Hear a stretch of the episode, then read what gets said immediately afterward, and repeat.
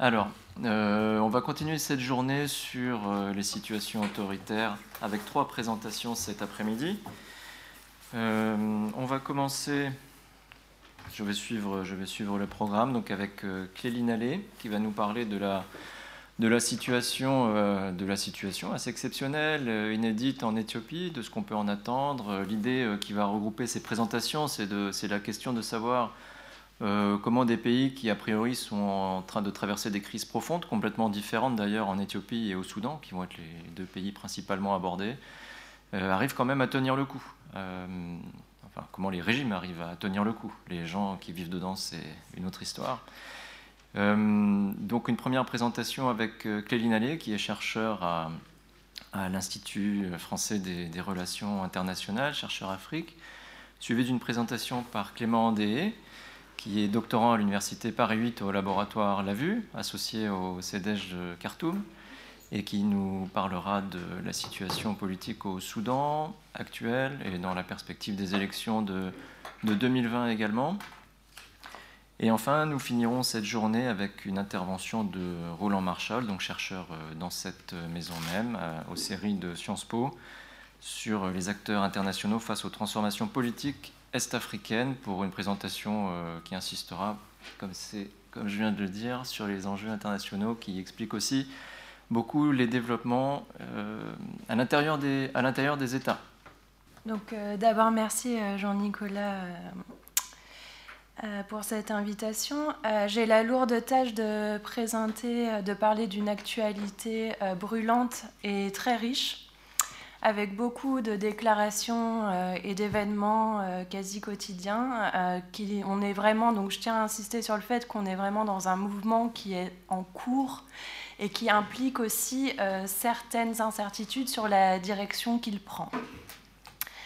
Euh, je vais me baser, euh, cette présentation euh, ici sur différents travaux qui ont été réalisés par des chercheurs récemment qui tentent de décrypter un peu la dynamique qui est en train de se, produire depuis l'arrivée au pouvoir d'Abiy Ahmed. donc ces travaux sont principalement évidemment la note pour l'observatoire qui a été écrite par Jean-Nicolas Bach et Jeanne Serge mais aussi les analyses de Sabine Planel et Mehdi Labzae et leur euh, papier euh, récent euh, qui a été publié dans Politique africaine, et enfin les analyses de René Lefort. De René Lefort. Je vais aussi nourrir cette, cette réflexion qui est, qui est, très riche en ce moment d'un court terrain que j'ai pu mener en octobre à Addis sur les évolutions économiques en cours. Alors s'il existe, à la lecture de, tous ces, récents papiers, s'il existe quelques différences évidemment sur la manière d'appréhender euh, les événements en cours, ces travaux s'accordent euh, sur, euh, sur, trois éléments principaux. Tout d'abord la rapidité des changements en cours, qui sont parfois, Jean-Nicolas l'a mentionné, inédits et surtout sur euh, le niveau euh, d'incertitude que recouvre euh, la, période et la situation, d'où le titre Incertitude éthiopienne. Et ils font aussi... C'est bon, le son J'ai l'impression que ça...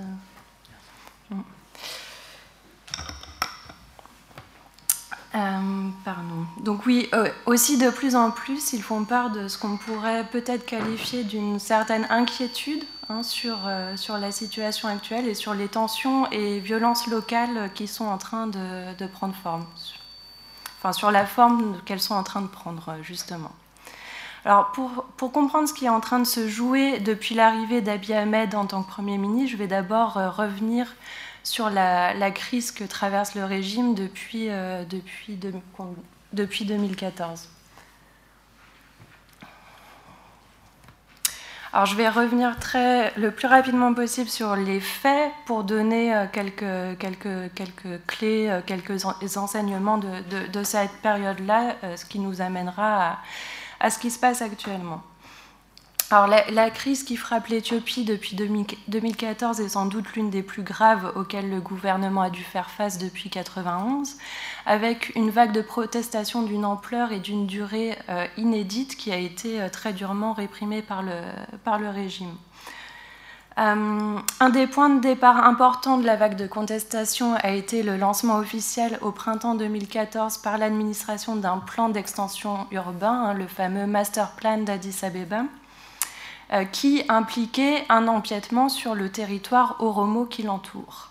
Alors cette extension a été vue par nombre de militants oromo comme la préparation d'expropriation foncière à venir et s'est transformée en conflit ouvert qui s'est propagé euh, d'abord euh, en Oromia mais aussi euh, à travers le pays. Alors, euh, en Oromia, les revendications dépassèrent largement euh, au fil des mois euh, l'opposition au master plan et se sont articulées autour d'enjeux fonciers, économiques, politiques, qui souvent d'ailleurs se, chevauchent, largement. Et c'est ce qui a été surtout mis en avant, c'est l'inégale répartition des fruits de la croissance à deux chiffres tant vantés par le gouvernement qui était au cœur des protestations.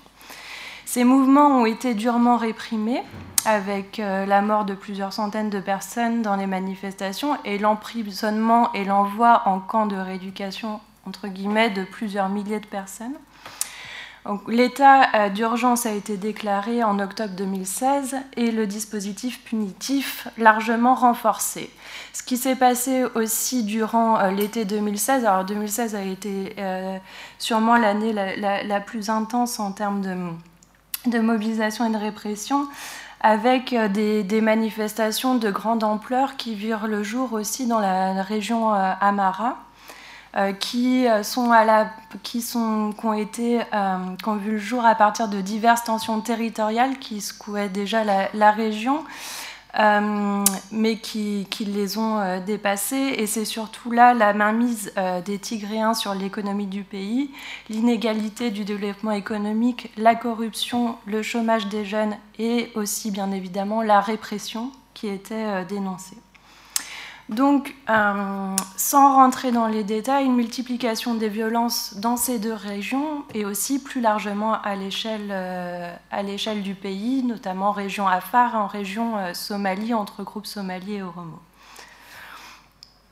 Ce qu'on peut dire de, cette période et de, ces tensions, c'est qu'elles émanent de tensions politiques préexistantes, notamment autour des questions foncières et socio-économiques, et que c'est réellement un partage équitable des ressources et du pouvoir qui, est en jeu euh, à cette période-là. Les revendications euh, ont clairement épousé des lignes ethniques et le dépassement des différences locales par les mouvements de contestation n'a pas eu lieu, même si euh, la question du rapprochement Oromo-Amara a joué un rôle dans le déroulement de la crise, comme l'explique notamment la note de l'Observatoire. Donc, ce qui a été assez clair, c'est qu'on est sur des enjeux qui sont vraiment sociaux, économiques, politiques aussi, et euh, qui se sont traduits par le biais de, cette appartenance ethno-nationale qui est devenue le canal principal d'expression de ces revendications politiques. Et donc, on est sur un mode d'expression des conflits qui s'est retrouvé ethnicisé et corrélé à une hégémonie largement perçue comme tigréenne.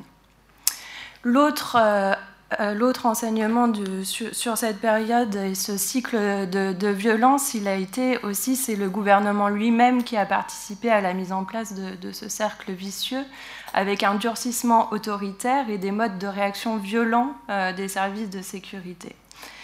À cette situation s'est ajouté ce qui a pu être qualifié euh, comme une situation de sclérose interne à l'IPRDF, donc la coalition euh, au pouvoir, avec une crise au sein du parti, des tensions au sein euh, même de l'IPRDF qui ont conduit à la démission du Premier ministre Haile Mariam Desalegn en février 2018 moment où la question de l'explosion de l'IPRDF se posait plus que jamais. À ce moment-là, on a Abiy Ahmed, qui lui est issu euh, du parti Oromo de la coalition au pouvoir, qui est élu euh, nouveau Premier ministre le 27 mars. Il va rapidement multiplier les gestes d'ouverture politique, ce qui va avoir comme effet, dans un premier temps, d'apaiser euh, les tensions. Alors, euh, je vais le, présenter, euh, présenter euh, Ahmed rapidement. Alors c'est le militant sur lequel les différentes fractions de l'IPRDF ont pu se mettre d'accord. Et il est réélu ensuite à la quasi-unanimité des voix euh, au congrès de l'IPRDF en octobre 2018. Euh, ce qu'on peut dire très rapidement de lui, c'est qu'il est euh, relativement jeune, il est très habile en matière de communication, il sait mettre en avant ses différentes attaches identitaires au gré des situations. Il est oromo, euh, mais de mère amara, chrétien et de père musulman. Il est aussi polyglotte et manie euh, très bien le, bon usage politique de ses compétences linguistiques. Il est aussi très diplômé. Euh, il a notamment des diplômes de management et son doctorat soutenu en 2017 à l'Institute for Peace and Security Studies d'Addis Abeba, qui assoit sa légitimité académique et politique. Euh, point très important, il a fait carrière dans les forces armées et euh, il a participé notamment à la création d'une agence de surveillance et de censure de l'Internet éthiopien, euh, dont il fut directeur adjoint de 2007 à 2010. Il est donc à la fois le produit d'une institution centrale, l'armée, et donc, c'est constituer une légitimité politique solide dans les instances partisanes. C'est ce qui euh, peut expliquer, par exemple, que très rapidement, il a pu opérer un changement euh, d'état-major sans rencontrer trop d'opposition. Mais il est aussi, euh, par ailleurs, il a été porté par un mouvement de contestation du pouvoir en place, dont il a lui-même dénoncé les excès de répression. Donc sa, légitimité est portée par ces deux éléments qui peuvent sembler un peu euh, en, tension. Hein. Abiy Ahmed est le produit d'un système qu'il promet de réformer en profondeur. Et ce qui a bien été montré euh, par la note de l'Observatoire est qu'il multiplie les signes d'ouverture politique tout en reprenant la main pour que l'IPRDF redevienne un acteur légitime c'est aussi la survie euh, et surtout, euh, selon, cette analyse, la survie du, régime qui est en jeu. Alors, euh, il a très rapidement, sur les, déclarations et mesures qu'il a prises, elles ont été très rapides et certaines et bon nombre d'entre elles étaient impensables pour tout observateur quelques mois plus tôt. Euh, pratiquement du jour au lendemain, le nouveau gouvernement semble briser le cercle vicieux de la violence et suscite d'immenses espoirs. Donc euh, là, vous le voyez sur, sur cette une d'un des, journaux euh, éthiopiens. Donc concrètement, immédiatement après son élection à la tête de l'exécutif, il entame une tournée nationale et internationale afin d'apaiser les tensions. Et ensuite, les gestes d'ouverture se sont succédés depuis avril. Il y a eu d'abord la levée de l'état d'urgence, la libération de prisonniers politiques, la décriminalisation des opposants politiques. Hein. Il retire notamment des listes des organisations terroristes les groupes comme euh, l'OLF, le Romo Liberation Front.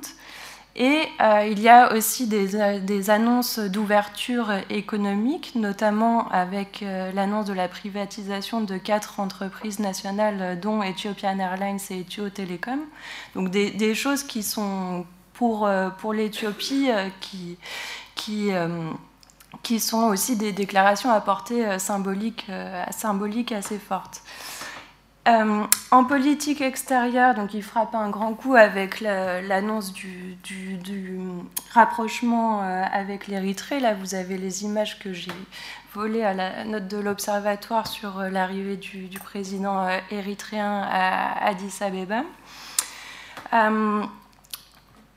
l'intérieur, le gouvernement va aussi jusqu'à condamner les actions violentes et les tortures répétées. Alors, Abiy Ahmed est allé récemment assez loin à la mi-novembre avec euh, l'arrestation de 36 responsables et employés des services de, sécurité pour des faits de violation des droits de l'homme. Et euh, dans le même temps, euh, se sont déroulées les arrestations de Kinfe Dagnou, qui, donc c'est lui que vous voyez sur, les, sur les images, et de 27 autres employés de, METEC. Alors, euh, METEC, c'est euh, le conglomérat d'entreprises d'industrie euh, militaire et industrie lourde qui avait été créé par Meles Zenawi en 2010 pour être une sorte de fleuron de l'industrie éthiopienne. Donc c'est il, il s'est attaqué à un symbole fort du régime qui, pour beaucoup, est aussi un symbole de la domination tigréenne et de la corruption. En tout, juste entre parenthèses, on attribue à fait le détournement de 37 milliards de beurre, donc c'est un peu plus d'un milliard d'euros. Alors, donc voilà pour, les faits. Désolée d'y avoir passé un peu de temps, mais ils sont, nombreux et déjà un peu euh, triés. Euh, que dire de cette euh, ouverture politique et de, ces condamnations? Une situation évidemment euh, inédite. Euh, la note de, l'Observatoire pose la question de euh, la, profondeur concrète des changements annoncés ou de la dimension aussi qui a pu être improvisée et populiste de, certaines mesures qui, avaient, qui ont pour objectif principal d'assurer la, survie du régime. Et elle met aussi en évidence euh, un certain nombre de faux semblants dans cette diplomatie qui a été qualifiée de diplomatie de la précipitation. Euh, Jean-Nicolas euh, pourra peut-être vous en parler plus tard. Pour ma part, je vais m'arrêter sur, sur deux questions qui me semblent importantes vis-à-vis de tous ces événements, celle du renouvellement des élites politiques et celle des réorientations idéologiques. Alors, euh,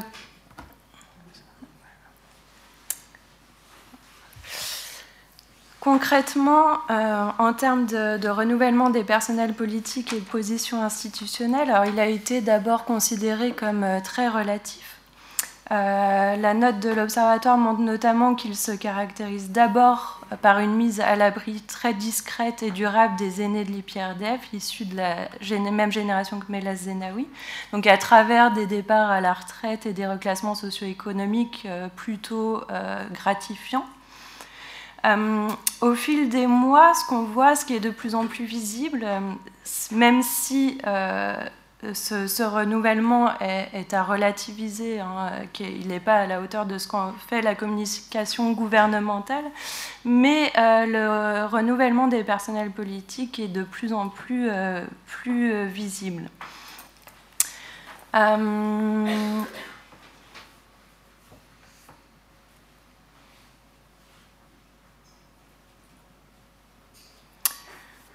oui, je, J'en suis où, Jean-Nicolas, en termes de temps Ok. Ah, ok, non, bah ça Bon, je vais aller vite. Bon, en tout cas, euh, pour finir sur ce point-là, il y a des changements importants dans toutes les fractions. Euh, politique et l'exclusion des anciennes élites du parti tigréen de la coalition au pouvoir est clairement enclenchée, on peut le dire maintenant, ce qui est, assez euh, historique.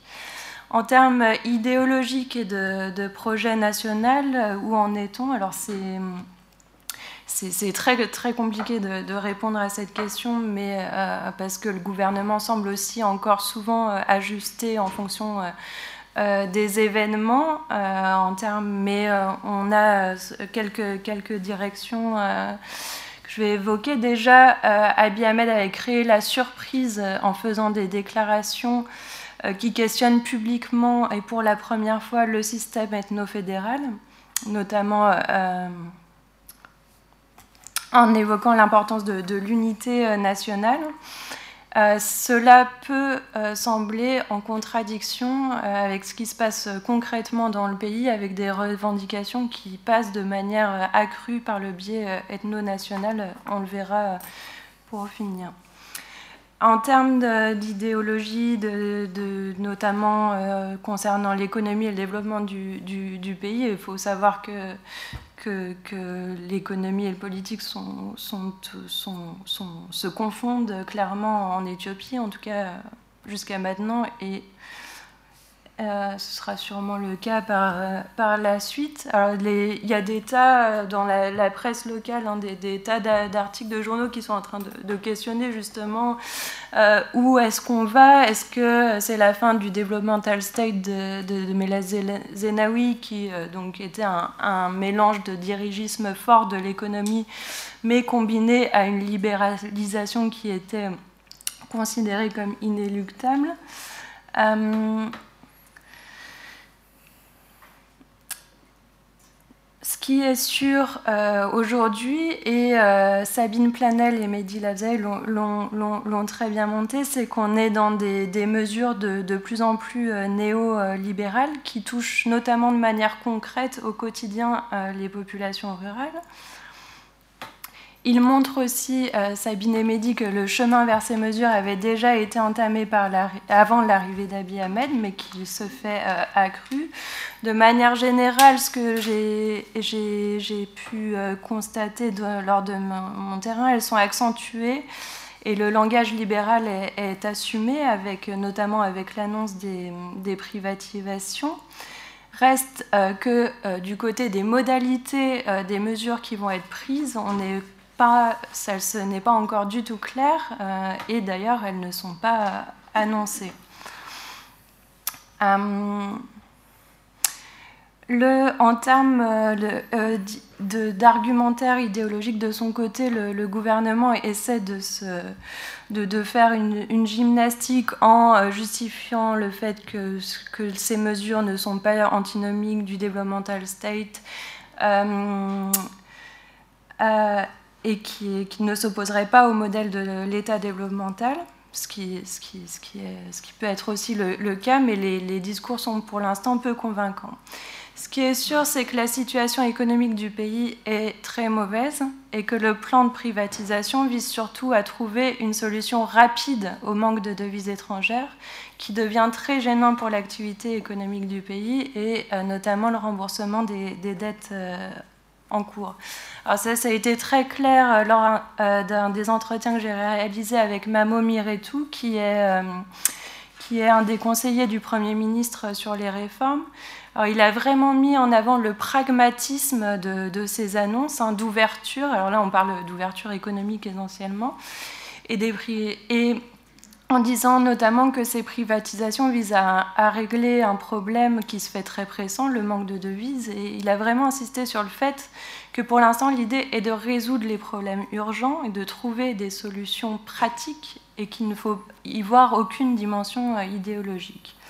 Il a aussi concédé explicitement que euh, pour l'instant, ils n'ont pas d'agenda, pas de calendrier, qu'ils devraient sûrement en avoir euh, un, mais que pour l'instant, ce n'est pas le cas. Alors pour, pourquoi je dis tout ça euh, C'est sur, sur cette personne qui fait part proche du Premier ministre, qui fait vraiment part du, pragmatisme de, la, de, leurs décisions et des incertitudes pardon, qui les accompagnent dans leur travail. Alors on ne peut pas généraliser ça à toutes les dimensions euh, du pouvoir, mais la part d'improvisation euh, et de navigation à vue, entre guillemets, semble, semble bien présent dans un contexte, euh, dans un contexte je pense qu'il est accentué par un contexte de, tension euh, et d'incertitude très important. Et donc je finirai là-dessus très rapidement parce que je n'ai plus le temps. C'est important, donc je vais essayer de le dire très clairement. Euh, il y a eu déjà tout d'abord un apaisement des tensions, mais euh, peu de temps après l'arrivée d'Abiy Ahmed au pouvoir, en fait, les conflits régionaux se sont, ont repris violemment et se sont même parfois euh, intensifiés à, certains, à certains euh, endroits. On a notamment un nombre de, déplacés qui est, qui est très problématique et exponentiel. Alors, attendez, on est sur 100 000 reconnus par les agences unies. Non, ça c'est que pour le Bénichangoul Goumouz. Donc euh, on est sur beaucoup plus. Euh, non, c'était juste pour la région de, de Médis. Et euh, donc voilà, donc sur 3 millions, près de 3 millions selon les agences onusiennes. Donc des, conflits qui se multiplient avec beaucoup de déplacements de population, des violences accrues qui gagnent notamment la, les banlieues euh, ou faubourgs euh, d'Addis Abeba. Donc ça, ça a été aussi, euh, donc ça c'est la, un de ces endroits qui a été touchés par ce qui est souvent décrit comme des mobs dans la, presse anglophone ou des, petits points de mobilisation. Alors on pourra parler des acteurs réels de, ces, de, ces, de ces conflits dans la discussion. Euh, l'autre, euh, je finirai euh, sur l'autre point qui m'a semblé important et qui est de plus en plus rapporté par, par les, chercheurs qui rentrent du terrain, c'est dans certaines régions au moins un, comment dire, un renforcement des, discours de plus, qui sont fondent de plus en plus sur des dimensions ethniques avec, euh, avec euh, de la part des élites locales notamment une mobilisation de, discours de plus en plus euh, radicaux qui, qui, vont, qui vont dans ce sens. voilà, je pense que je vais m'arrêter là. Merci Clélie. Bon, tu as bien de toute façon soulevé beaucoup de questions qui vont, je pense, être à partir desquelles on pourra discuter plus largement tout à l'heure. Et la situation, effectivement, va très très vite. Du coup, c'est quand, même, très, compliqué à, très compliqué à suivre. Et comme on a des problèmes pour aller sur le terrain aussi, on, a du mal à savoir ce qui s'y passe exactement. Le micro faisant du bruit, et de toute façon, en n'ayant pas beaucoup de temps, j'arrête de parler. Et je te laisse la parole, Clément. Ça marche. Bonjour. Euh, alors, on va changer de contexte, parce qu'on va de fait parler euh, d'un régime qui ne bouge pas beaucoup. Euh, qui reste en place depuis 30 ans, dont on a euh, souvent annoncé la crise euh, et le renouvellement, mais qui de fait est toujours là et semble toujours relativement fort. Alors, poser la question de la pérennité de cet État de ce pouvoir politique qui a subi un certain nombre de défis, notamment dans les dix dernières années, c'est un petit peu compliqué. Ça pose donc la question de l'État, la question de la structure du pouvoir et de la domination euh, au Soudan. Euh, je vais essayer de ne pas rentrer dans, des détails trop, euh, trop complexes aujourd'hui. je vais juste rappeler un certain nombre de choses qui, qui me paraissent importantes, parce qu'on a souvent l'image de, des États d'États faibles ou faillis en Afrique. L'État soudanais n'est pas faible, le régime politique soudanais ne l'est pas non plus. Euh, et c'est important, il a un pouvoir d'action euh, et un contrôle euh, sur la situation qui est indéniable. deuxième, ça ne veut pas dire qu'il n'y a pas de logique clientélaire, clientéliste, etc. à, l'œuvre en même temps, mais l'État a quand même un, pouvoir d'action qui, est fort. La deuxième idée, c'est de, avant de rentrer dans, le contexte, c'est de dire que cet État, il faut le, notamment pour comprendre la situation soudanaise, euh, il faut le prendre de manière euh, dynamique, plurielle, c'est-à-dire que l'État n'est pas uniforme, il ne s'oppose pas non plus à la société. Euh, une forme d'opposition société civile-État ne fonctionne pas et n'est pas très intéressante pour comprendre la situation, notamment parce que ça ne permet pas de comprendre les formes d'alliance objectifs entre différents secteurs de la société, de formes de collusion euh, ou de transactions euh, à l'intérieur euh, de l'État avec des réseaux économiques, des réseaux associatifs, de l'imbrication, parfois de politique aussi ethno-tribale dans le, dans le contexte soudanais. donc voilà, il ne faut pas nécessairement opposer ces deux, ces, deux choses. Pour revenir sur le contexte, le Soudan a connu un certain nombre de crises depuis les années 2010. Euh, crises politiques et économiques qui sont euh, fortement imbriquées euh, les unes aux autres. mais avant de parler vraiment de, ces crises, je vais faire un petit retour historique pour qu'on comprenne aussi comment s'est constituée la base sociale et la structure du pouvoir au Soudan. Euh, donc le régime soudanais est en place depuis 89, donc euh, ça commence à faire un, certain temps. Euh, lors de la prise du, pouvoir, donc le coup d'État d'Omar el-Béchir, soutenu par le NIF, le National Islamic Front, donc une branche des frères musulmans soudanais. lorsque ce nouveau régime va, prendre le pouvoir, ils vont mettre en place un certain nombre de, processus et de politiques pour asseoir ce pouvoir et pour former ce qu'on peut appeler une forme de coalition euh, autoritaire. Euh, cette première politique, c'est les purges très forte dans les administrations. Il y a des dizaines de milliers, voire des centaines de milliers de fonctionnaires qui sont exclus, renvoyés de, de leurs fonctions. ces purges, elles ont visé tout personnes suspectées d'être militantes euh, d'un parti politique d'opposition qui, qui, ont des liens familiaux avec les partis d'opposition et ont été soit pas remplacés, soit remplacés par des militants euh, du mouvement islamique soudanais.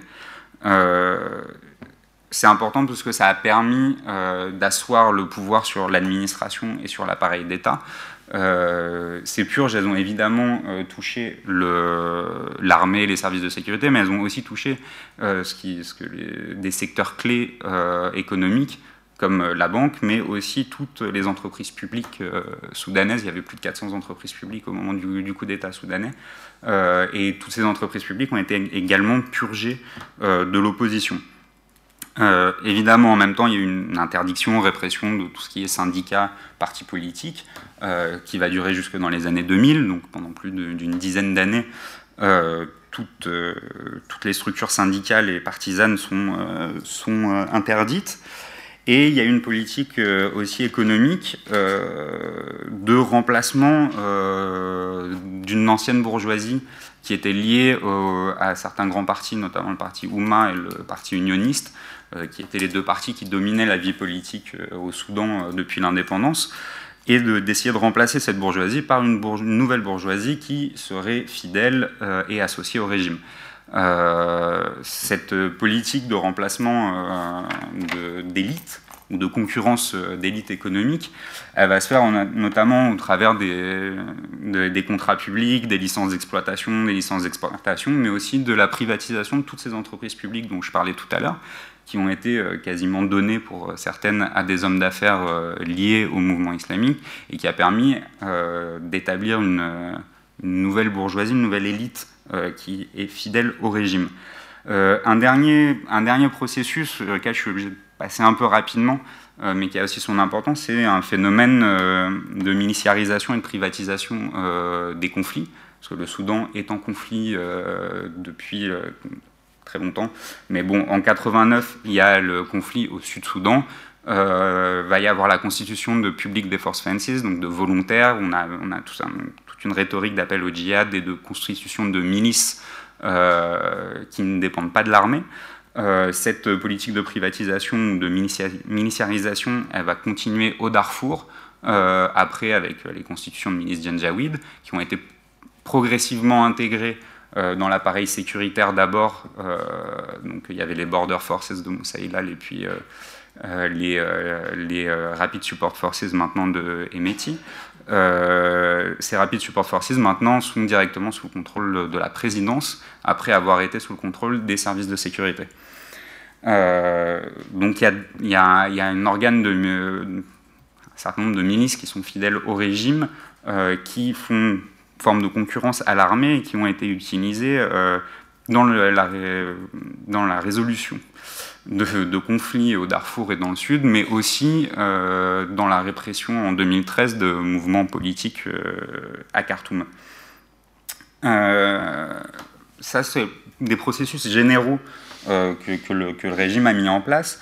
alors s'il y a une légère détente dans les années 2000 avec l'argent du pétrole et, un certain nombre d'évolutions. L'État va se faire un peu plus développementaliste, financer des grands projets, permettre une redistribution de l'argent euh, à sa base sociale assez forte. Euh, c'est juste une parenthèse, puisque à partir des années 2000, 2010, euh, pardon, on va avoir un, tournant, et ce tournant, il est surtout dû à la séparation du Sud-Soudan. la séparation du Sud-Soudan, c'est un choc très important pour, pour le pays. C'est d'abord un choc parce que l'État perd les revenus pétroliers, de fait. Euh, parce que l'ensemble, pas l'ensemble, mais 70% de l'exploitation pétrolière se trouve au Sud-Soudan, et euh, le régime vivait depuis une dizaine d'années sur ses revenus. Euh, cette perte de revenus est liée à également d'autres causes macroéconomiques, vont entraîner une crise de fait économique assez forte, qui est toujours, qui est toujours actuelle, puisque la monnaie continue de, d'être dévalué. il y a des pénuries régulières dans les grandes villes euh, du pays, donc il y, a, vraiment un souci économique fort. Il y a même des difficultés à payer une partie des salaires des fonctionnaires, notamment des professeurs. il y a eu plusieurs cas de grève, etc., pour liés à ces impayés de, de salaires ces derniers mois. Euh, mais cette séparation, elle entraîne aussi euh, des tensions politiques. Elle, a entraîné des tensions politiques à l'intérieur du régime, euh, entre des tenants opposés à cette séparation et à la négociation, et d'autres qui y étaient favorables. Euh, c'est pas la seule, c'est pas la seule raison de ces tensions internes au régime. Alors, il est évidemment très compliqué de savoir ce qu'il se passe euh, entre les, personnes du régime. Il y a plein de, théories, de rumeurs qui sont difficilement étayables. Donc, euh, de fait, ce qui s'est passé, c'est qu'un certain nombre, dès les années, euh, juste avant les années 2010 et après dans les années 2010, un certain nombre de, soutiens historiques du régime ont été progressivement écartés, sont entrés dans l'opposition ou ont, perdu des positions importantes dans le régime. Donc, Razi Salaheddin ou euh, même euh, Salah gauche, Mohamed euh, Ta, Ali Osman Ta, pardon. Et, donc il y, a eu une impression d'affaiblissement du, National Congress Party du fait de cet écartement de, de, leaders historiques du parti au pouvoir. Pourtant, euh, il ne semble pas que euh, ça ait tant affaibli euh, le pouvoir, puisque ce pouvoir a réussi à survivre à ces dix dernières années, malgré, malgré, cela. La, séparation du Sud-Soudan, ça a aussi eu un, effet qui se fait toujours sentir sur l'opposition politique soudanaise. Euh, parce que cette opposition euh, politique va, se, va, se, va, mettre un peu de temps à se réorganiser. Et euh, suite aux mouvements sociaux de, de, septembre 2013, donc en septembre 2013, il y a des émeutes insurrectionnelles à Khartoum, il y a une répression qui est très forte. le régime a il y a eu un peu peur puisqu'ils ont dû envoyer leur ministre, une partie de la police a refusé d'intervenir. Il y a eu une peur de, la contagion des printemps arabes. Euh, mais euh, du coup, suite à ça et à la séparation du Sud-Soudan, euh, l'opposition politique était relativement éclatée et qui avait compté euh, sur son alliance avec le SPLM à certains moments, euh, doit changer de, stratégie et décide de s'unir au sein du Sudan Call.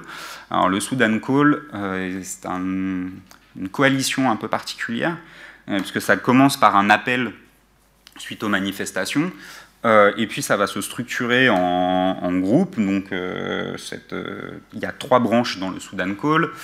Euh, le SRF, donc les SRF, Sudan Revolutionary Front, qui regroupe euh, l'ensemble des groupes armés, euh, donc trois, les trois principaux groupes d'Arfouri, donc SLA Mini Minawi, SLA Abdelwahid et les GEM au Darfour, et le SPLM Nord au sud Kordofan et dans le Nil Bleu. Donc ça, c'est la branche militaire. Il y a la branche politique qui rassemble plusieurs alliances de partis politiques et de quasiment l'ensemble des partis politiques, puisqu'il y a le parti Ouma, il y a le parti communiste, il y a, plein, de, il y a plein de partis politiques. Et euh, ce qui a été appelé la Civil Society Initiative, qui est une alliance d'associations, euh, mais aussi de groupes de jeunes et de différentes, euh, différentes parties du pays. Et donc ce euh, Sudan Call va euh, s'allier pour euh, mettre un petit peu au défi le, régime.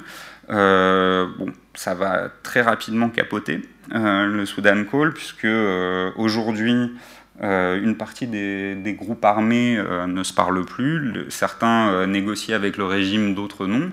les partis politiques ne sont pas d'accord entre eux, puisque si j'ai bien compris, parce qu'il y a des rebondissements incessants euh, des partis politiques soudanais, mais le Parti communiste et le Parti basse ont quitté le Sudan Call. Euh, donc voilà, c'est la situation de l'opposition est euh, très éclatée. et ne représente pas réellement de fait une menace pour, pour le régime. les mouvements sociaux qui ont été forts donc en 2013 et aussi en 2016, puisqu'il y a eu une grève générale en 2016, en novembre 2016, euh, qui est la Asian Medani, donc la désobéissance civile, grève générale, euh, n'a pas permis euh, d'affaiblir non plus le régime. Et donc on est dans une situation un, peu, un peu particulière où le régime semble à la fois affaibli économiquement, a perdu une partie de sa base sociale du fait de la crise économique et de la difficulté de redistribuer l'argent comme avant, mais a survécu aux crises. donc le régime paraît un peu affaibli dans son cœur, mais en même temps euh, a réussi à, vaincre, en quelques guillemets, la contestation sociale pour l'instant.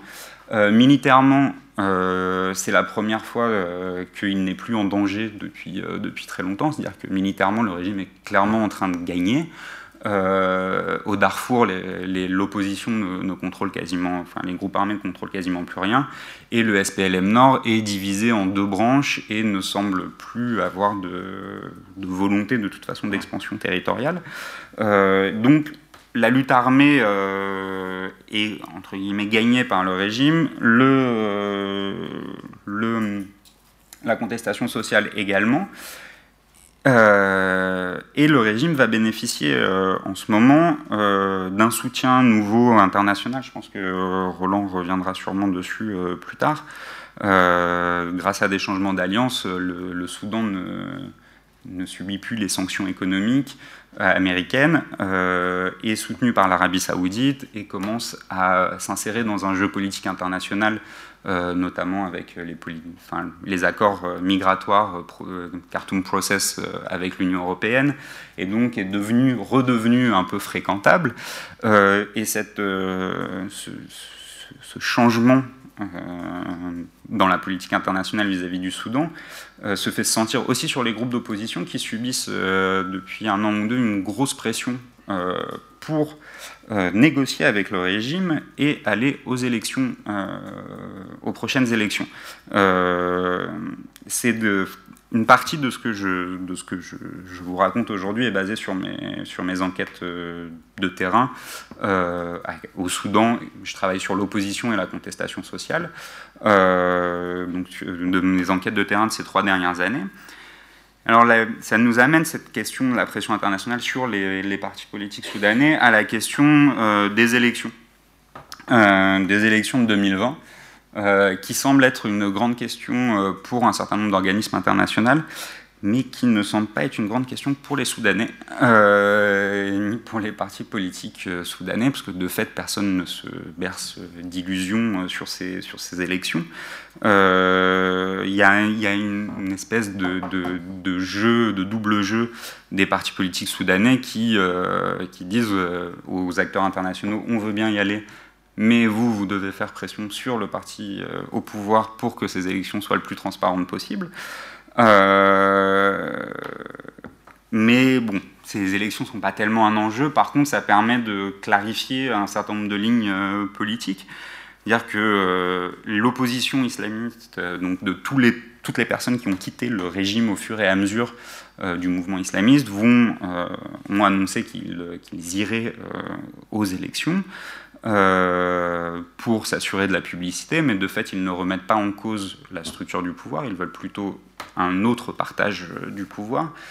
Euh, les partis d'opposition qui ne sont pas, qui ne viennent pas de la mouvance islamique et des frères musulmans, eux se, sont très divisés.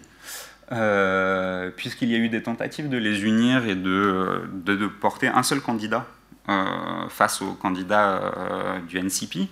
Euh, cette candidature unique qui ne viendrait pas d'un militant politique directement, mais de, les, personnes avaient pensé à des, acteurs de la société civile qui soient connus, etc., pour éviter la concurrence politique, a échoué sur l'intransigeance de Sadek El Mahdi, donc du parti Ouma, et du Parti communiste soudanais, euh, le Parti communiste et le Parti euh, basse euh, ont annoncé déjà leur boycott des élections, mais d'autres partis politiques vont aller aux élections sous l'argument que c'est une fenêtre et que pour une fois, il y a ça permet pendant une semaine, deux semaines, trois semaines de pouvoir recruter de nouveaux militants et d'avoir une fenêtre pour se faire connaître un peu plus, sachant qu'il y a des observateurs internationaux et que de fait la politique est légèrement moins contrôlée à ce moment-là ça, nous amène à la question de, de, de, ces, de ces élections, euh, du rôle de ces élections pour le régime. Euh, le régime essaye, a essayé de vendre euh, dans son processus de banalisation de ses relations avec les acteurs internationaux l'idée d'être un peu une démocratie autoritaire. donc on organise des élections, mais, mais bon, on contrôle quand même bien la situation. Euh, et donc euh, ça, semble convenir à beaucoup de gens, euh, en tout cas dans le, dans le régime, de, de, fonctionner de cette manière-là. Mais de fait, ces élections n'ont pas changé la structure du pouvoir et de la domination au Soudan actuellement. L'opposition a beau chercher une nouvelle stratégie, elle, est, elle semble un peu bloquée et divisée puisque les révoltes n'ont pas fonctionné, la lutte armée non plus. Euh, les pressions internationales et la mise au banc du, Soudan pendant très longtemps n'a pas fonctionné non plus. Et donc euh, l'opposition semble être euh, également dans une impasse, et notamment impasse parce qu'ils ne, sont pas capables de, construire une matrice idéologique, politique qui soit, concurrente du régime, parce que même si ce régime est affaibli, ce régime a une base sociale qui, reste, euh, qui reste importante. Cette base sociale, elle n'est pas seulement dans le contrôle des administrations, euh, mais elle est aussi, elle irrigue dans la société et elle est aussi, comment dire, il y, a une, adhésion d'une partie de la population à des critères idéologiques du régime, notamment en termes d'islam politique, mais aussi en termes de, pratiques conservatrices dans la société. Et l'opposition ne semble pas euh, avoir été en capacité pour l'instant d'opposer une, euh, matrice euh, aussi intellectuelle et idéologique capable de, s'opposer à, ce, à cela.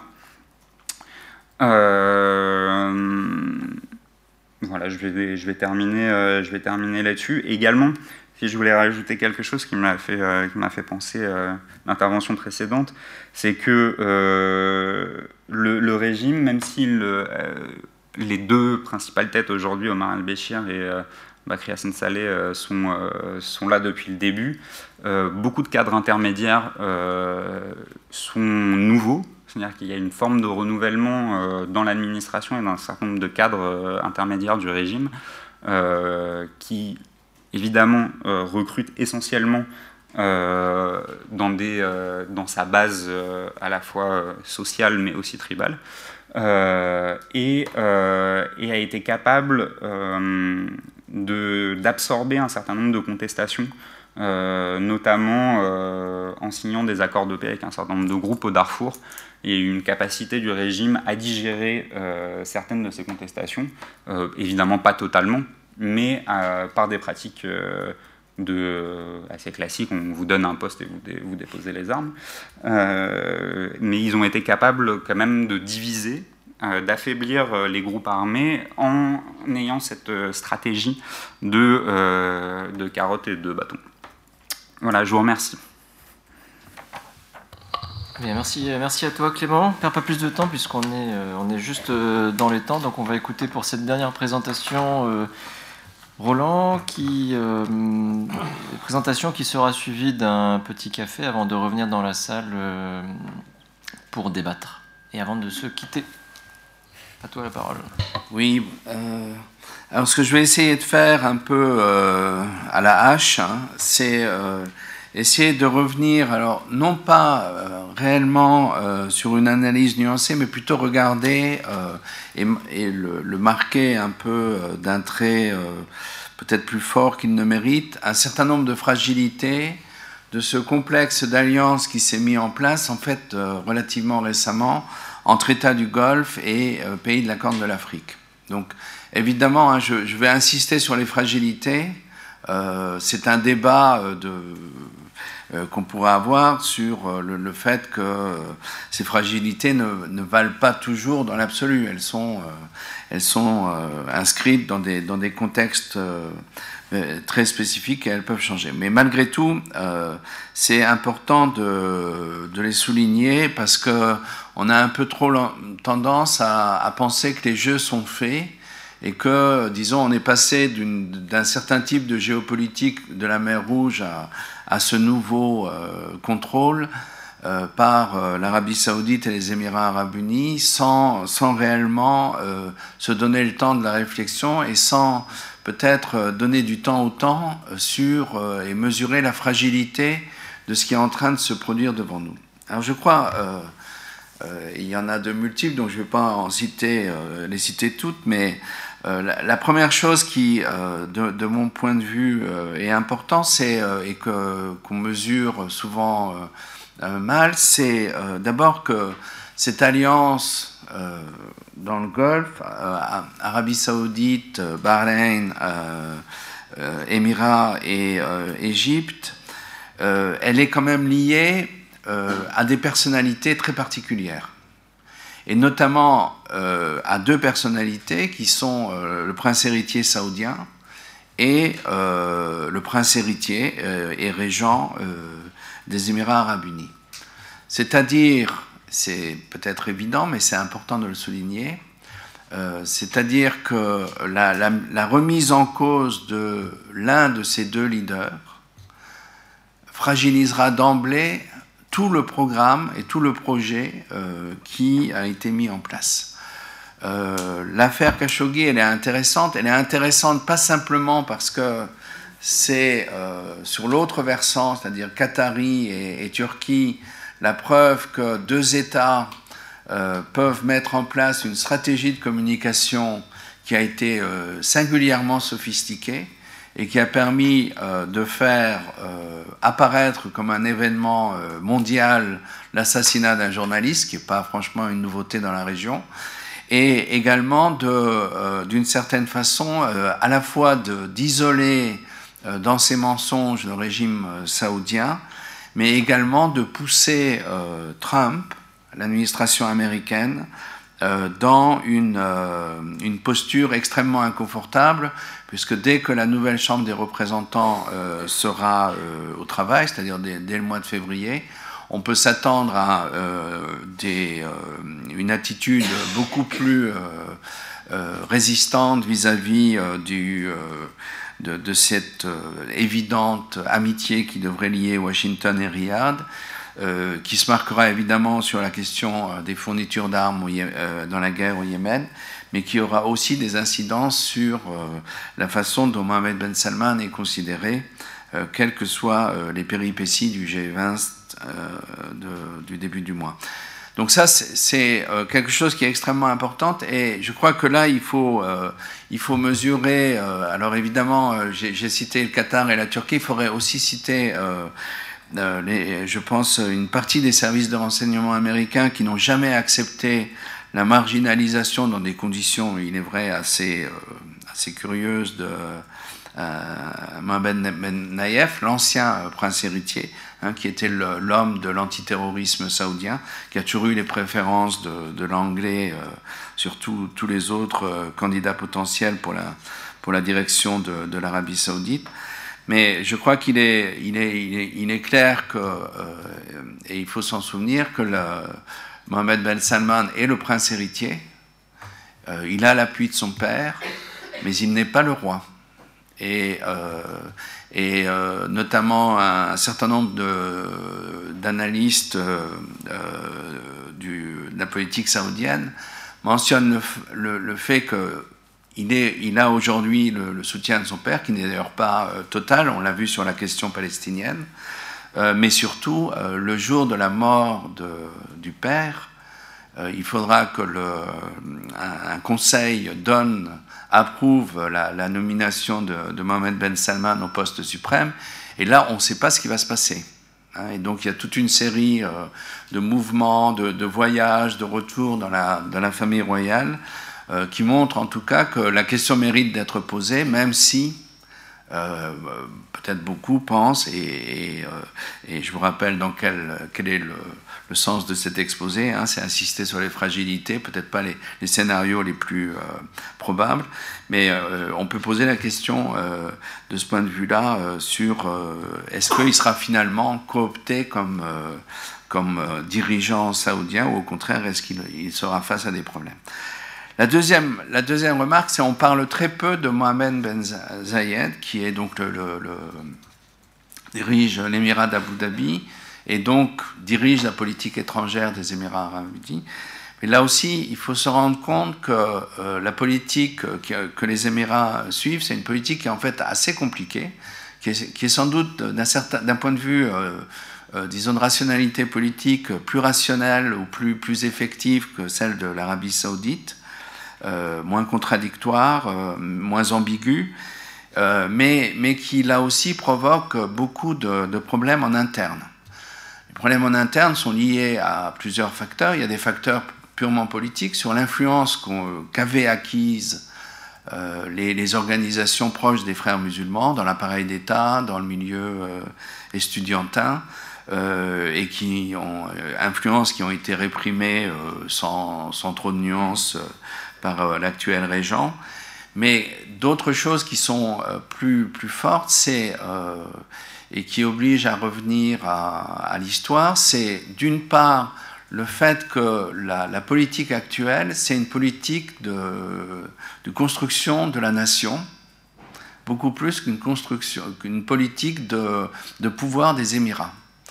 Et, évidemment, ça, ça crée euh, d'énormes euh, réticences, puisque dès le début de la fédération en 1972, euh, vous avez eu un certain nombre d'émirats qui ont essayé de maintenir une autonomie, hein, les plus célèbres étant, le plus célèbre étant évidemment Dubaï. alors, ça, c'est le premier argument. Donc, il y a des tensions assez fortes. Hein. on voit Ras El Khaimah, Dubaï, Sharjah aussi.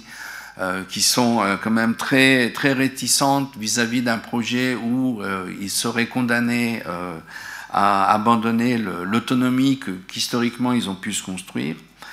Et puis l'autre, l'autre réticence, elle est liée aux conséquences de, la politique émirati, qui fait qu'un certain nombre de, de, de, grandes entreprises, notamment au niveau financier, ont décidé de lever le pied et euh, ne considèrent plus euh, les Émirats comme la base arrière ou la base régionale qu'ils voulaient euh, avoir pour leur pour leur pour, pour créer des, des, services. Hein. Et là, il y a une énorme. Bon, alors pour Dubaï, ça s'explique en sus par le fait qu'une bonne partie de la, des classes d'affaires de Dubaï sont en fait d'origine iranienne, que l'embargo international contre l'Iran a dopé euh, ces, euh, ces, milieux d'affaires-là, qui ont joué un rôle important pour euh, contrer, enfin, ou détourner les sanctions, et que la politique actuelle, évidemment, les met dans, une, dans une posture très, très difficile. Donc on a, on a là des, des, des, difficultés qui sont réelles, qui ne sont pas manifestes au jour le jour, mais avec des, des, tensions très fortes et qui qui doivent euh, également, euh, euh, disons, qui auront finalement une expression. Alors, si on regarde du côté du Qatar, ce qu'on voit aussi, c'est que paradoxalement, et c'est un autre élément intéressant, surtout si on fait la comparaison avec les Émirats, là aussi le Qatar a réussi d'une certaine façon à se, construire une, légitimité intérieure beaucoup plus forte dans le boycott. Le, Qatar vient de refuser euh, d'assister à la dernière réunion du, Conseil de, coopération du Golfe, hein, qui, euh, qui, avait euh, émis une. Enfin, il a, en fait, il a été représenté par un, vice-ministre d'Affaires étrangères. et, là aussi, tout, tout ceci s'était fait dans le cadre de très forte pression américaine pour réunifier euh, le Conseil de coopération du Golfe, donc en, ramenant euh, le Qatar euh, à la raison. Et, donc on voit que ça, ça ne marche pas. Et en fait, au contraire, ce qu'on a, c'est d'une part une méfiance renforcée, et les Qataris d'ailleurs le, le, disent très, très vite, ils disent que on sait que tôt ou tard on finira par se reparler, mais on sait aussi que la, confiance qui a pu exister à un certain moment avec un certain nombre de partenaires, hein, surtout donc Qatar et surtout Arabie Saoudite, Bahreïn et, Émirats, cette confiance-là, elle va mettre réellement des, des, années et des années à se reconstruire. Parallèlement, euh, les relations avec l'Iran se sont euh, considérablement réchauffées. Et, euh, et c'est d'ailleurs pas l'une des, des, moindres ambiguïtés ou paradoxes de ce qui se passe, et, qui fait que à la fois l'Iran souffre beaucoup des sanctions internationales, mais d'une certaine façon aussi, l'Iran a trouvé bien d'autres portes pour en minimiser la, dureté euh, grâce notamment au Qatar, grâce à la Turquie, euh, grâce à l'Irak, euh, sans parler ensuite des hésitations ou des contradictions à l'intérieur de l'administration américaine. je crois qu'il y a également un dernier point sur le Golfe qu'il faut souligner, c'est que on a des alliés, mais qui qui, sont, qui ont des, enfin, qui chacun ont des nuances euh, apportent des nuances extrêmement importantes dans leur gestion euh, des problèmes, surtout de la Corne de l'Afrique. Exemple, euh, les relations avec le Soudan. les Émiratis et les, Soudanais ne sont pas les meilleurs amis du monde. Ils ne sont pas ennemis, mais ils ne s'aiment pas beaucoup. quand vous parlez aux Soudanais du Qatar, ils disent ce sont, des amis historiques. nous nous connaissons, nous nous comprenons, nous avons confiance et quelle que soit euh, la, politique qui est suivie notamment au Yémen, euh, et donc l'appui euh, financier qu'octroie l'Arabie saoudite au Soudan pour rester dans, ce, dans, ce, dans, ce, dans cette alliance, on, voit bien que les portes, les, portes, excusez-moi, les portes, restent ouvertes pour d'autres États. Et je crois que ça, c'est aussi euh, une des différences entre la politique saoudienne et la, politique émiratie, qui est beaucoup plus euh, euh, rude, brute de décoffrage, beaucoup plus militariste aussi qu'à certains moments que la politique saoudienne. sur le Yémen, il y a des négociations en ce moment qui sont là aussi très intéressantes. parce qu'elles montrent aussi comment les deux États, Arabie saoudite et, et Émirats, conçoivent leur, leur politique ou leur, leur but de guerre de, façon assez euh, dissymétrique. Bon, il y a eu un, épisode fameux dont la presse internationale a parlé, c'est l'occupation de Socotra euh, par les forces émiraties, euh, qui étaient sans doute là pour libérer Socotra de outils qui sont quand même à quelques, des centaines de kilomètres de là. Et à la fin des menaces, enfin les, protestations de la population locale contre la colonisation de leur île par les, les qui a obligé l'Arabie saoudite à intervenir. Donc on, on, voit une alliance qui existe. Euh, on, en a, on en a parlé à propos de l'Éthiopie euh, également, mais qui, euh, je crois qu'il ne faut pas minimiser les, les, différences internes et, également la fragilité de, de, la fragilité au sommet et puis aussi les, les différences d'analyse qui restent tout à fait fortes. Alors, si on, se pose maintenant, on regarde du côté de la Corne de l'Afrique, d'abord ce qu'on voit, c'est euh, que euh, y a eu une politique de préemption. C'est-à-dire qu'il fallait être partout pour empêcher que d'autres y soient. Et que ça, relativement, c'est plutôt un succès, même si euh, on peut considérer que ce qui s'est passé à Souakin, donc au, Soudan, est un échec de ce point de vue-là. Mais euh, on peut penser que c'est un succès, mais on, peut aussi vite remarquer qu'entre l'effet déclamatoire, l'effet d'annonce euh, et euh, la réalité, il y a une, distance assez forte. le plus bel exemple de ça, c'est évidemment ce qui se passe à Berbera, hein, puisque Berbera a été présenté il y a encore quelques mois comme un le port qui, en, fait, le symétrique d'Assab, c'est-à-dire un, port en eau profonde qu'on allait, euh, que les Émiratis allaient euh, rénover, et parallèlement à ça, la construction, la, réfection, la réhabilitation d'un aéroport militaire hein, construit par l'Union soviétique ou par les Américains, je ne me souviens plus, et puis évidemment une base militaire. Or, petit à petit, euh, on s'est rendu compte que bon, la base militaire dont on continue à parler, euh, n'existe pas. En tous les cas, euh, personne n'en parle plus au Somaliland. Les gens, les gens sont redevenus beaucoup plus prudents là-dessus. et que la, modernisation du port, elle va sans doute être beaucoup plus lente qu'elle n'avait été annoncée initialement. le,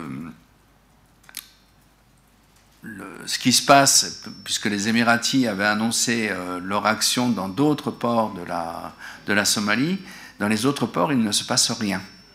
Hein, il y a eu quelques articles sur euh, ce qui pouvait se passer à Bossasso, mais euh, finalement, euh, là aussi, entre ce qui a été annoncé et ce qui est en train de prendre forme, il y a une différence.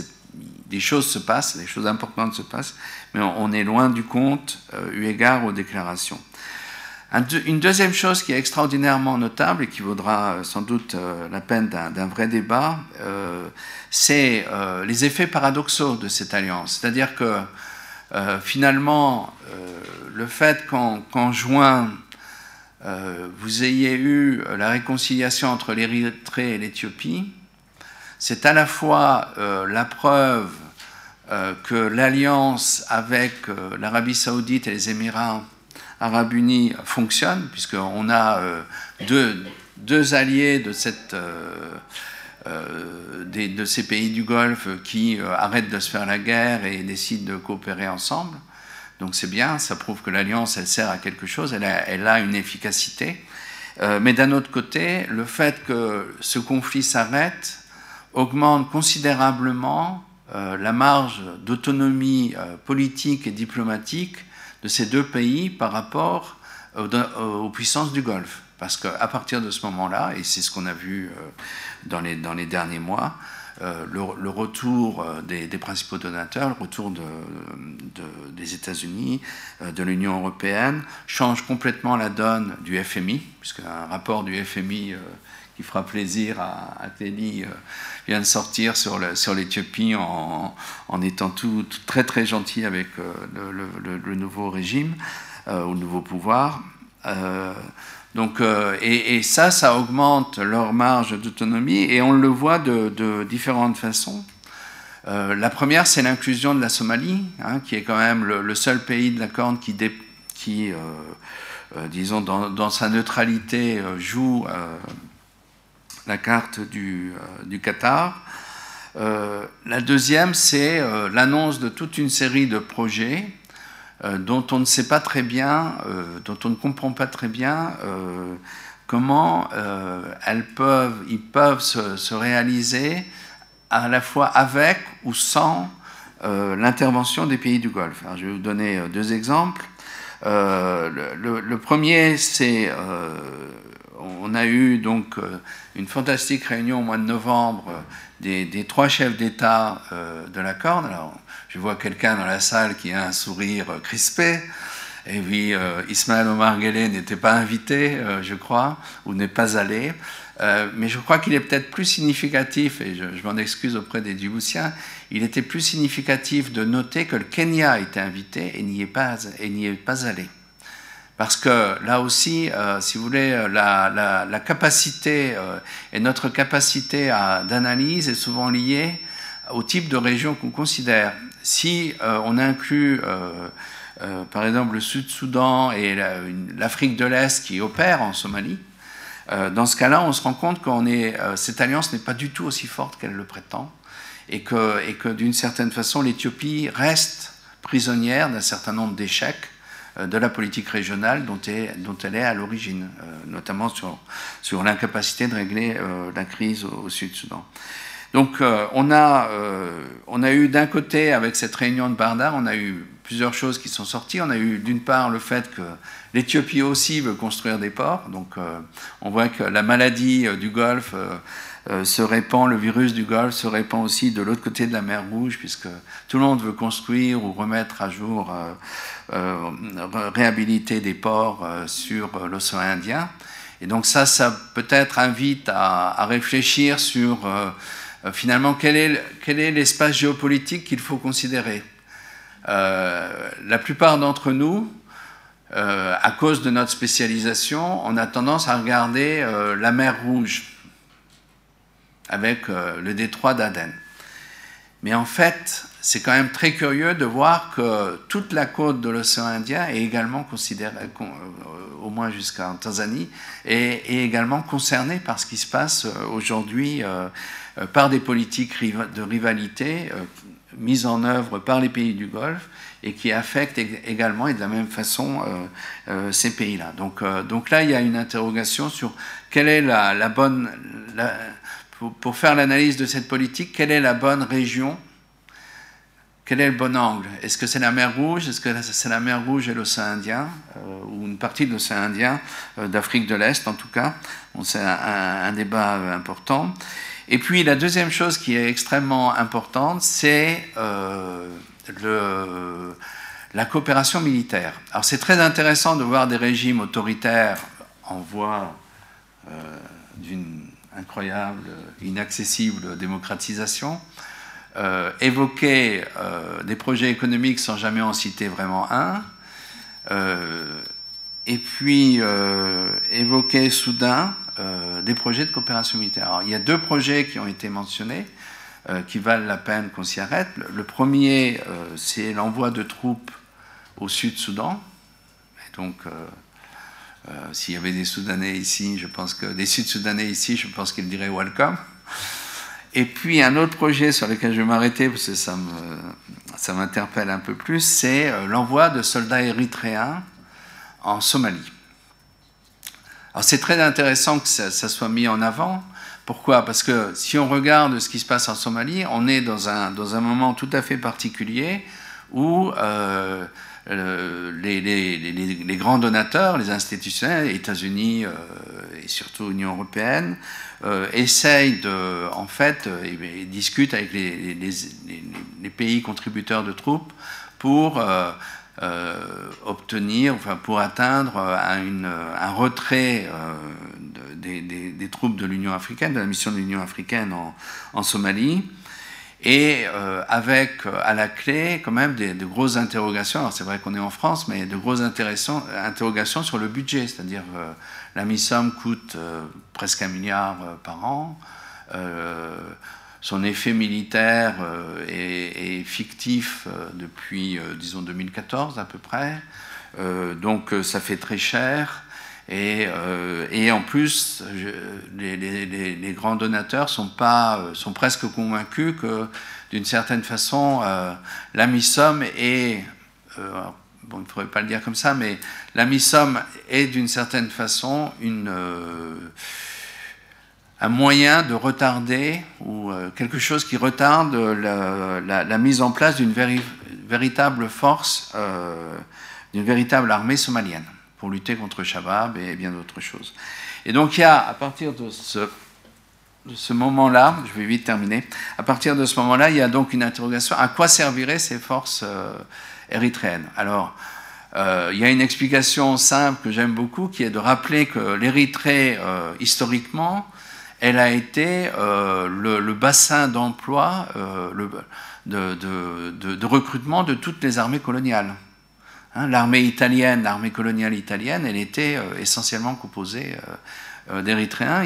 Vous avez à la fin des années 30 des taux de recrutement dans les classes d'âge pour être soldat chez les Érythréens qui sont tout à fait stupéfiantes. C'est de, j'ai pas le chiffre en tête, mais je peux le retrouver. Je crois que c'est de 1 à 2, plus de 50% hein, Donc je parle pour les jeunes, pour des générations qui peuvent qu'on envoie généralement à la guerre. Donc c'était très important. Donc on voit que, cet envoi de forces euh, armées érythréennes, si, c'est autre chose qu'une rumeur, évidemment, euh, ça correspond aussi, euh, d'abord, c'est le retour, un clin d'œil à l'histoire, peut-être un clin d'œil sinistre. C'est aussi une façon pour le régime érythréen de régler la, la difficile question du service militaire et de qu'est-ce qu'on fait si on arrête le recrutement de la jeunesse, qu'est-ce qu'on fait avec cette jeunesse quel emploi on peut lui donner, quel, type de réintégration sociale.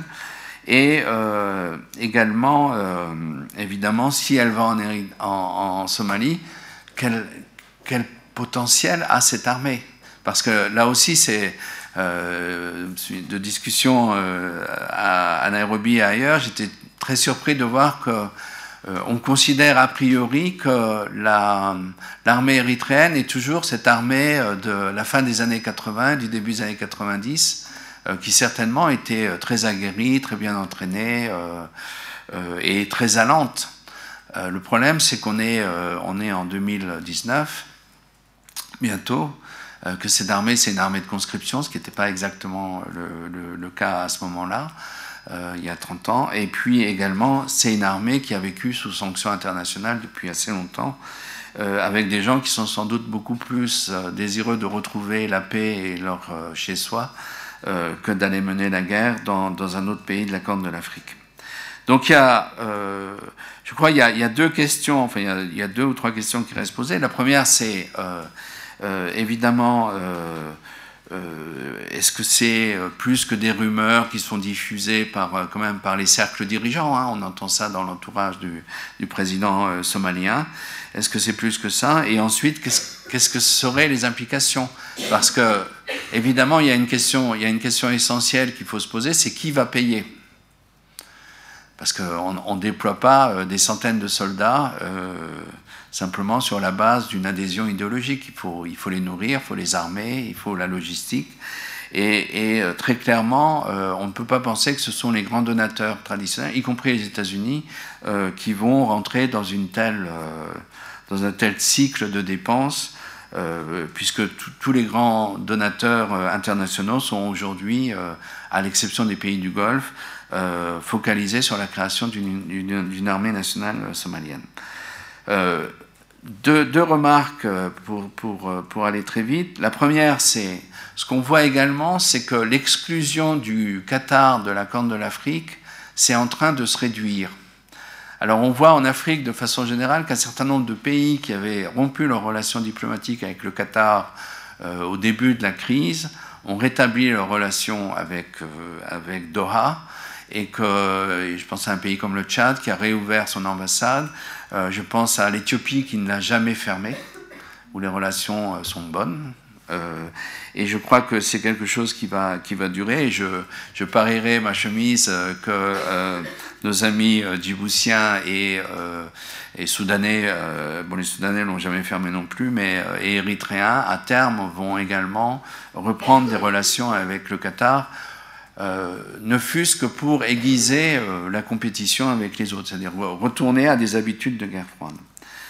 Et je conclurai, et on parlait bien trop longtemps, euh, je conclurai donc en disant que je crois que le danger de la situation actuelle, le, danger, le premier danger, il est pour nous, analystes, parce que évidemment on voit des choses se produire devant nous, euh, il est toujours, il est assez difficile parce qu'on n'a pas toujours l'accès. Euh, euh, il est assez difficile de différencier ce qui relève de l'annonce et ce qui relève d'un véritable, d'une véritable action. Et enfin, je crois qu'il faut, il faut se rendre compte qu'il y a un certain nombre de, de questions qu'on ne soulève pas et qui sont elles aussi importantes, c'est-à-dire moi, j'en vois euh, plusieurs, au-delà de, celles que j'ai mentionnées dans, dans, ce, dans cet exposé. Euh, la, première, c'est est-ce que l'objectif de, tout ce, ce réagencement euh, diplomatique, c'est la guerre contre l'Iran? Est-ce que c'est la, disons, vous savez, dans les années 60, et 70, il y avait un grand débat sur le statut de la mer Rouge, avec euh, Israël euh, ayant très peur que la mer Rouge devienne un lac arabe et qui évidemment aurait l'intérêt euh, pour nous de, lier ce qui se passe en Syrie, en tous les cas dans l'est de la Méditerranée, à ce qui se passe dans la, dans la mer Rouge. Et je crois que là aussi on peut trouver, il y a quelques fils qui permettraient de, tisser des liens. Est-ce que c'est donc disons d'une certaine façon, euh, à travers, euh, et on le voit pour bien d'autres problèmes, euh, une espèce de, normalisation qui se fait avec un, des grands conflits, ou le grand conflit du, Proche-Orient. Et puis troisième option, enfin troisième hypothèse, ou troisième question en tout cas, c'est quand, on, quand on regarde, et, évidemment le politologue dira toujours que c'est pas ça, mais malgré tout il faut poser la question, c'est ce qu'on voit, c'est qu'on a des des euh, transformations, enfin en tous les cas une évolution de la carte énergétique de cette euh, zone qui est particulièrement frappante.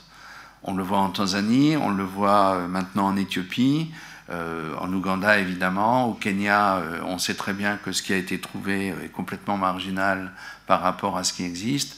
Tout le monde a, enfin tous les Somaliens vous répètent que depuis l'Antiquité, ils savent que leur pays a du pétrole offshore en quantité énorme. Et donc, est-ce que un raisonnement qu'on pourrait continuer euh, sur le, volant euh, africain de la, mer Rouge, en tous les cas, et, euh, également dans l'est de la Méditerranée, est-ce que finalement tout ça, c'est une histoire d'énergie et de conquête d'énergie, encore une fois, réel, parce qu'on sait qu'il y a des choses qui existent, et en même temps complètement fantasmées, parce que pour beaucoup, euh, on n'a aucune idée de ce qui est euh, aujourd'hui euh, réellement, par exemple, sur les côtes somaliennes. mais mais on a des États qui fonctionnent comme ça et des, des, élites politiques qui fonctionnent comme ça. Merci. Merci Roland. Je t'ai pas coupé parce que ça fait 10 minutes que tu as le doigt en bas de ta page comme si tu étais sur ton dernier point. Et en fait, tu m'as bien eu. Hein. tu m'as bien eu. Euh, voilà, bah, je vous propose, euh, on a le temps de prendre un petit café tranquillement et de, revenir, euh, de revenir pour, les, pour les discussions. Merci beaucoup. Merci d'être revenu parmi nous. Donc on a une, bon, on a une heure. Je suis pas à l'heure Non, une heure. Quelle heure il est? 16h Il n'est pas 17h 16h.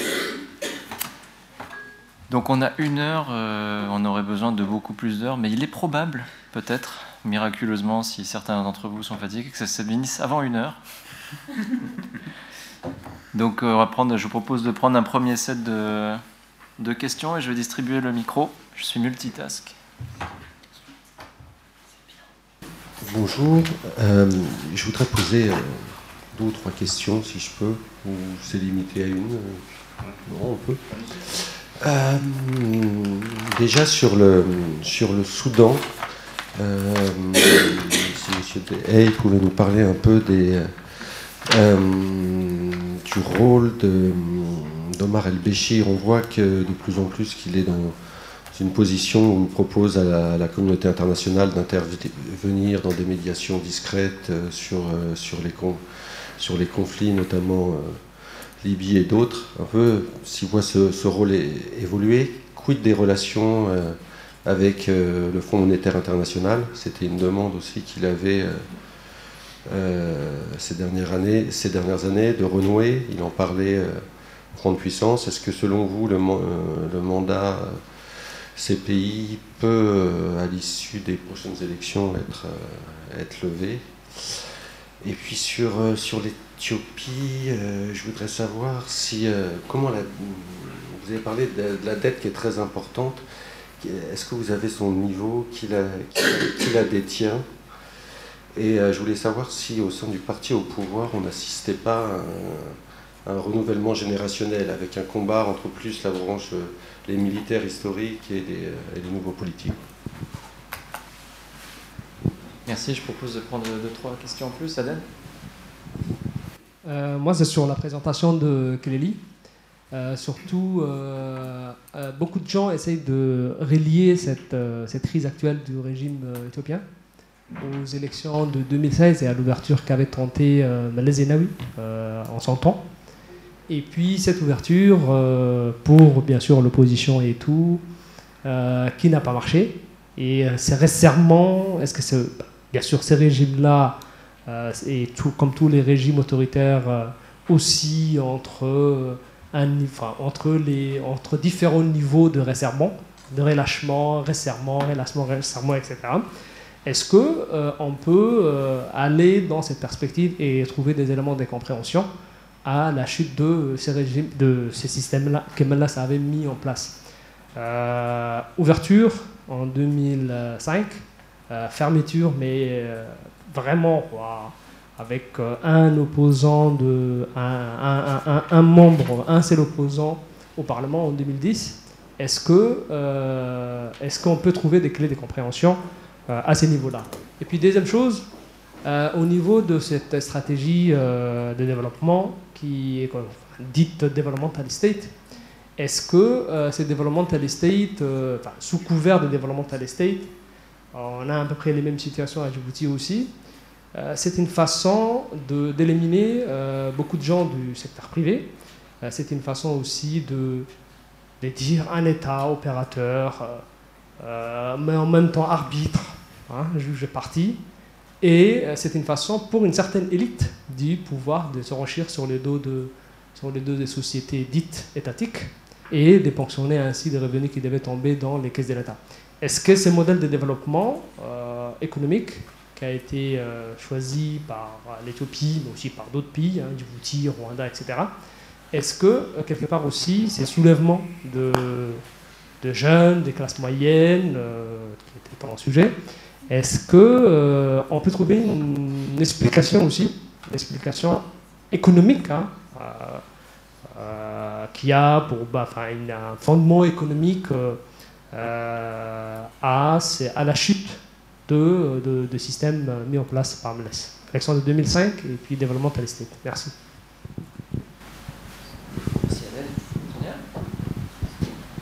Bonjour. Euh, euh, dans l'actualité, on parle beaucoup, enfin aujourd'hui en tout cas, de la crise politique euh, en Somalie. Certains avancent même un coup d'État interne, etc. Peut-être un peu trop. Est-ce que vous pourriez revenir un petit peu sur cette situation interne au pays? Est-ce qu'il y a des, des, jeux aussi euh, extérieurs en cours euh, des Émirats euh, sur le régime ou quoi? Enfin, Est-ce que vous pourriez revenir là-dessus? Du coup, je vais commencer par répondre sur le Soudan. Peut-être que Roland aussi a des, choses à dire sur, sur la politique internationale du, du Soudan. alors, sur la levée du mandat euh, CPI, euh, je vois assez mal comment euh, ça, pourrait être, ça pourrait être fait, vu que c'est une organisation qui n'est pas dépendante nécessairement d'État directement. On voit mal comment, aujourd'hui, on voit mal comment ça pourrait être levé. Il pourrait y avoir des négociations pour écarter Omar. Un article qui permet la suspension pendant un an, si je ne me trompe pas, et qui hmm. peut être renouvelé. Donc c'est c'est une procédure euh, possible, mais euh, du point de vue de Béchir, très dangereuse.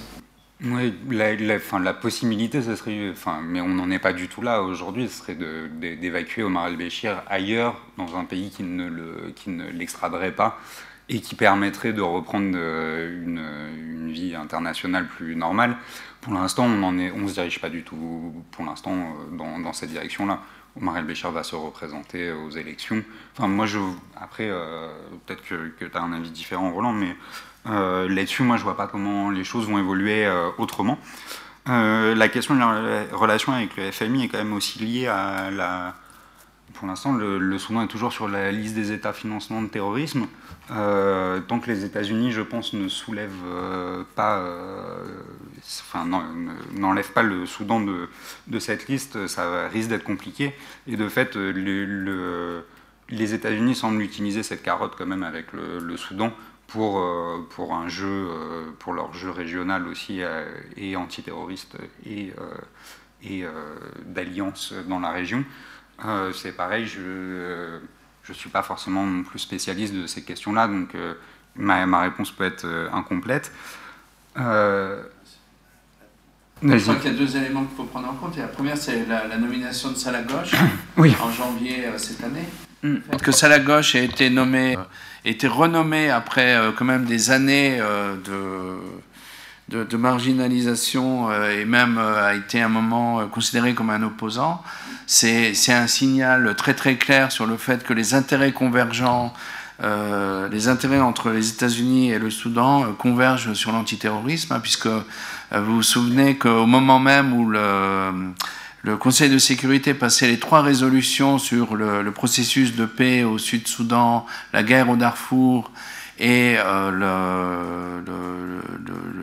le, processus, la, mise en place de une miss, euh, Salah Gauche était invité à l'anglais Hein, donc on parlait du Soudan euh, génocidaire, enfin Béchir génocidaire, et Salah qui était quand même un des grands acteurs de la politique de sécurité au Darfour, était invité à l'anglais puisqu'un un réseau de recrutement pour des djihadistes euh, combattants en Irak avait été démantelé grâce à lui. Hein, c'est le, début d'une coopération. Salah Gauche a toujours dit qu'il fallait discuter avec Israël. Enfin, il, est il fait partie euh, des cercles les plus, euh, euh, comment on dit, pragmatiques de la, la sécurité soudanaise. Et sa nomination a été vue avec beaucoup de, succès, par, beaucoup d'estime par, par les, les États-Unis. L'autre chose, c'est la Libye. On ne veut pas en parler parce qu'apparemment on a des spécialistes dans la salle, mais, mais bon, le rôle extrêmement important que le Soudan a joué dans l'éviction, enfin, a, plus, plus tard, enfin, peut-être pas l'assassinat même, mais, l'éviction de Kadhafi, et le rôle qu'il continue à jouer euh, comme euh, plateforme arrière pour beaucoup de gens qui, euh, qui sont organisés politiquement, militairement à l'intérieur de la Libye. Donc, ce c'est pas simplement le, trafic, le trafic humain, hein, c'est aussi cette dimension-là qui est importante, qui nous ramène d'ailleurs aussi au Golfe, hein, puisque puisque évidemment, si on parle de Libye, il faut reparler de nos, de nos amis qataris, émiratis et, euh, et même français d'ailleurs. Euh, sur le developmental state, je vais commencer par ça, c'est ce que je maîtrise le mieux. Euh, pour euh, revenir rapidement sur le, juste ce, que, ce, que ça signifie, ce que ça a signifié pour Méles Zenawi qu'il a mis en place, c'est que donc l'économie reste totalement dirigée par un, un État fort, tout en acceptant l'idée d'une inéluctable entrée de l'Éthiopie dans l'économie de marché. Donc ça veut dire qu'on est sur une acceptation de, cette idée de marché global, mais tout en restant sur un modèle très, euh, très euh, du, tout État, entre guillemets, au niveau de l'économie. Alors c'est effectivement, donc ça a été euh, une des manières par laquelle ce developmental state s'est exprimé, c'est notamment dans les grands projets d'infrastructure qu'il a menés et financés, euh, avec l'idée aussi souvent derrière d'une souveraineté euh, nationale. Donc la population allait contribuer euh, à l'effort national pour le développement économique. C'est typiquement le cas du grand barrage de la Renaissance du Nil, où là la population, donc notamment les fonctionnaires, ont été largement mis à partie pendant des années en, voyant 10% de leur, salaire prélevé pour le projet pendant une longue période. Euh, au niveau des mobilisations, j'en viens à ces mobilisations, oui, ça a été central. Et pas seulement euh, sur les, populations euh, dites classe moyenne, aussi sur les populations plus précaires. C'était l'enjeu, un des enjeux principaux était où est Enfin, quel, fruit de, cette croissance on récolte On nous a demandé un effort national, on a été là, on a donné. Quel a été le retour? Le retour n'est pas là. Donc ça a été vraiment central euh, dans, ces, euh, dans, ces mobilisations. C'est l'idée d'un partage équitable aussi de, de, ce que, de ce que, ce que l'effort national a euh, engendré en termes de, ressources et de richesses. c'est le, tournant, là, justement, je pense, va se jouer aussi sur, sur, sur, cette question-là, hein, dans le sens où les privatisations annoncées, donc comme je le disais, on n'a toujours pas vraiment de, détails sur la manière dont elles vont, se, dérouler alors qu'elles ont été annoncées il y a maintenant quand même quelques mois. Euh, mais euh, ce qui se joue aussi, euh, ce qui se joue, je pense, là, en termes politiques à ce moment-là, c'est de, passer justement de, ce, système public à un système plus privé. Donc, qui va aller prendre, reprendre les parts Est-ce qu'il va y avoir aussi un renouvellement dans ce sens-là? Donc, qui va se positionner où? Et de plus en plus, dans les, élites notamment vont avoir à se positionner dans, le, système privé. Euh, ce qui m'amène à la question de la, dette. Euh, qui est euh, alors bon là je je vais je vais pas me risquer à donner un, chiffre erroné je l'ai plus en tête j'avais dans les documents mais bon, c'est essentiellement une dette contractée auprès d'entreprises chinoises et, de, de, la, Chine. D'ailleurs, au dernier FOCAC, l'Éthiopie a eu un rééchelon, un de, du, temps de, remboursement de la dette qui est, qui est assez, euh, assez élevé. Euh, et le lien avec les privatisations, j'avais un lien en tête. Hmm. Oui, Exactement. Et donc ces, privatisations annoncées sont aussi euh, un, des enjeux, euh, donc déjà de la dette pour récupérer plus de devises, mais aussi euh, il y a un certain nombre de bruits qui courent, reste à savoir s'ils vont être vérifiés, sur le fait que euh, des pans d'entreprises seraient euh, donnés, offertes à euh, bah, notamment des, entreprises chinoises pour effacer certains, certains pans de, cette dette. Donc voilà, tous ces, ces enjeux sont, assez liés. sur 2005 et, et, le, miroir avec la situation actuelle, euh, peut-être que Jean-Nicolas aurait plus de choses à dire que moi. Moi, l'impression que, que j'ai, en tout cas, c'est que c'est qu'on peut peut-être pas parler vraiment d'ouverture pour, le, pour la période avant 2000, 2005, enfin, que ça a été euh, une des, des, élections avec différents partis qui sont présentés, mais sans qu'il y ait forcément de, de réel euh, d'ouverture plus, euh, plus, plus profonde que, cela. Donc je ne suis pas sûre qu'on puisse parler de grande ouverture et grosse fermeture, mais voilà, plus euh, d'un système euh, où, où le, le, jeu démocratique est concrètement mis en place sans qu'il soit pour autant, sans qu'il le soit concrètement pour autant appliqué. je crois que c'est tout j'en profite pour dire un, mot. Je pense que la, référence que tu. Enfin, l'idée que, que, tu, que tu donnais tout à l'heure sur le fait que peut-être on était dans la continuité de ce qu'avait commencé Mélès après 2005, en fait, ouais, euh, en fait, surtout à partir de, autour des élections de 2010, quand il commence à, à essayer de pousser les anciens, euh, les anciens de l'EPRDF, surtout du TPLF, vers la, vers la sortie, et il meurt en 2012. Donc en fait, dans ce sens-là, c'est vrai qu'on peut, on peut dire que ce qui se passe aujourd'hui est un petit peu de, euh, Abiy qui fait ce que Meles Zenawi n'avait pas réussi à faire dans ce sens-là.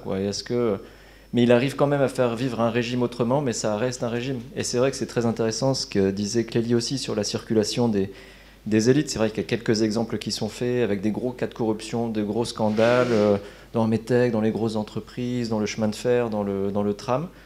Et euh, en même temps, d'un autre côté, il y a des anciens qui travaillent avec lui à l'INSA, des, des anciens qui avaient déjà de grosses responsabilités dans les ministères avant, qui sont toujours en place, qui prennent les responsabilités, plus l'intégration des anciennes élites de l'opposition.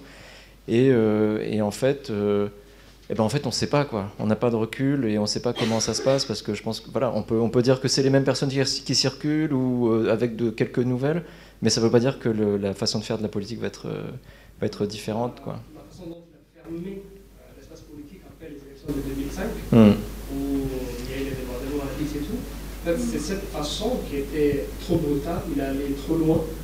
Et, en détruisant sur le passage à tous les partis d'opposition, en avec cette loi, avec cette loi de, lutte contre les terrorisme, en enfermant tout cet espace, euh, il n'y a plus eu de, partis politiques ou de mouvements politiques qui peuvent traduire le consentement de la base. Et la base s'est saisie et ses problèmes euh, politiques toute seule, à travers les réseaux sociaux et tout. Et euh, des petites choses comme euh, les plans de Disneyland ont fait déborder quelque chose qui était beaucoup plus profond, avec des revendications beaucoup plus objectives. Est-ce que, je me dis, quoi, est-ce que les points de basculement, peut-être qu'il n'était pas là, il, il, était là déjà à partir de 2005. Mais là, oui, il a essayé d'ouvrir. il dit, ok, je ferme l'espace politique à l'opposition, mais je me renouvelle au sein de de l'IPRDF en essayant d'envoyer à la retraite les plus anciens et en gardant les nouveaux, mais pour, euh, pour habiller qui lui-même était affilié au TPLF. Il n'était pas, pas, c'est plus récent, fait son affiliation à, à l'Oromont, à l'OPTO, c'est plus récent. Lui-même était TPLF, lui-même au sein du TPLF, comment lui, il faisait partie aussi de ces mouvements qui a gouverné tous ces temps, lui qui est le produit de ces systèmes-là, avait une telle haine pour ce même système qui lui servait et qui lui a permis d'arriver à ce poste-là. Et euh, on voit que euh, cette haine s'est traduite à travers tous les changements qu'il est en train de faire et tout.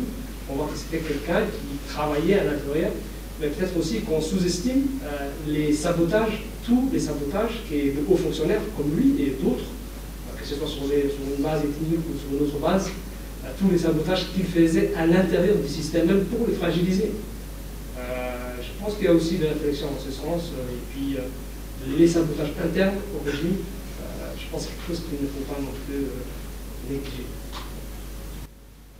Il y, a, des choses, euh, beaucoup de choses dans ce que tu dis. Qui, il y a toute une série d'hypothèses. Je pense qu'il faudrait vérifier sur les, vraiment sur euh, la première partie de ce que tu dis sur l'héritage de 2005, en gros. C'est vrai qu'il y a une génération, enfin, moi, de ce que je vois dans les partis d'opposition que j'ai pu étudier, il y a une génération 2005. Après, euh, ils sont pas tous, très peu d'entre eux sont allés dans des partis, mais vraiment les nouveaux partis qui émergent autour de 2010, 2000, entre 2010 et 2015 sont des gens qui se sont politisés vraiment dans, la violence de, de 2005, beaucoup, beaucoup d'entre eux, et qui aujourd'hui négocient avec, euh, pour faire de nouveaux partis avec Ginbot Sabat qui revient et tout ça. Et après, sur le système, euh, je ne m'aventure pas parce que euh, voilà, c'est un système qui s'effondre, mais en même temps, il est très utile. Il ne faut pas qu'il s'effondre non plus. Quoi. Donc, comme tu dis, il faut juste se placer et faire vivre le système pour pouvoir en profiter. Quoi. Mais là, il y a beaucoup de choses à faire. Hein. on est vraiment dans le flou. Juste euh, euh, peut-être avant, il y a un rapport du FMI qui vient de sortir sur l'Éthiopie. Donc euh, vous aurez les descriptions de la dette, hein, puisqu'il y a quand même d'autres donateurs ou d'autres acteurs internationaux. Je pense aux compagnies italiennes, notamment Royaume-Uni, États-Unis, qui sont quand même très présents économiquement en, en, Éthiopie. L'autre problème, c'est évidemment le rapport FMI fait la euh, comment on appelle ça, euh, l'avocat de, des privatisations. Et c'est vrai qu'il y, a un double problème. Il y a un problème sur euh, qu'est-ce qu'il y a comme milieu d'affaires en, en, Éthiopie, et c'est quand même assez intéressant, et relève, ça relevait de mon exposé, en fait, de citer, de, rappeler aux gens le rôle, ce qui est devenu M. Alamoudi, Hein, qui est euh, toujours arrêté en, en, Arabie Saoudite, hein, puisqu'il a fait partie de, ces gens qui ont pris un abonnement longue durée euh, au Ritz euh, Carlton de Riyad. Et, et, de ce qui est arrivé à ces compagnies qui ont été pour une partie saisies par l'État éthiopien, mais qui, je crois, économiquement ne se portent plus bonne. Donc il y a un vrai problème avec les privatisations, au-delà de, toute l'idéologie qu'il peut y avoir sur le, succès d'une économie libérale euh, dans, un contexte éthiopien, c'est aussi le fait que qui peut apporter des capitaux frais à part des compagnies étrangères. Est-ce qu'un pays qui a fonctionné euh, avec un nationalisme aussi fort peut euh, demain accepter que les, principaux acteurs économiques soient en fait des acteurs étrangers? C'est juste un petit complément, je ne suis pas, je suis ça d'un peu loin. pour la Somalie, je crois qu'il faut, il faut, il faut se rappeler que quand la, la, Somalie émerge euh, en, en, 2000, en 2004, en 2009 ou en 2012, vous pouvez choisir la date, toujours avec une certaine réalité, euh, c'est-à-dire un Somaliland qui fonctionne euh, comme il fonctionne, et en tous les cas qui est autonome par rapport au reste, un Puntland qui finalement vivote mais, euh, mais dure grâce à une aide internationale massive au-delà de, celle des Émirats arabes unis, euh, un sud de la Somalie qui est en proie à la guerre hein, et qui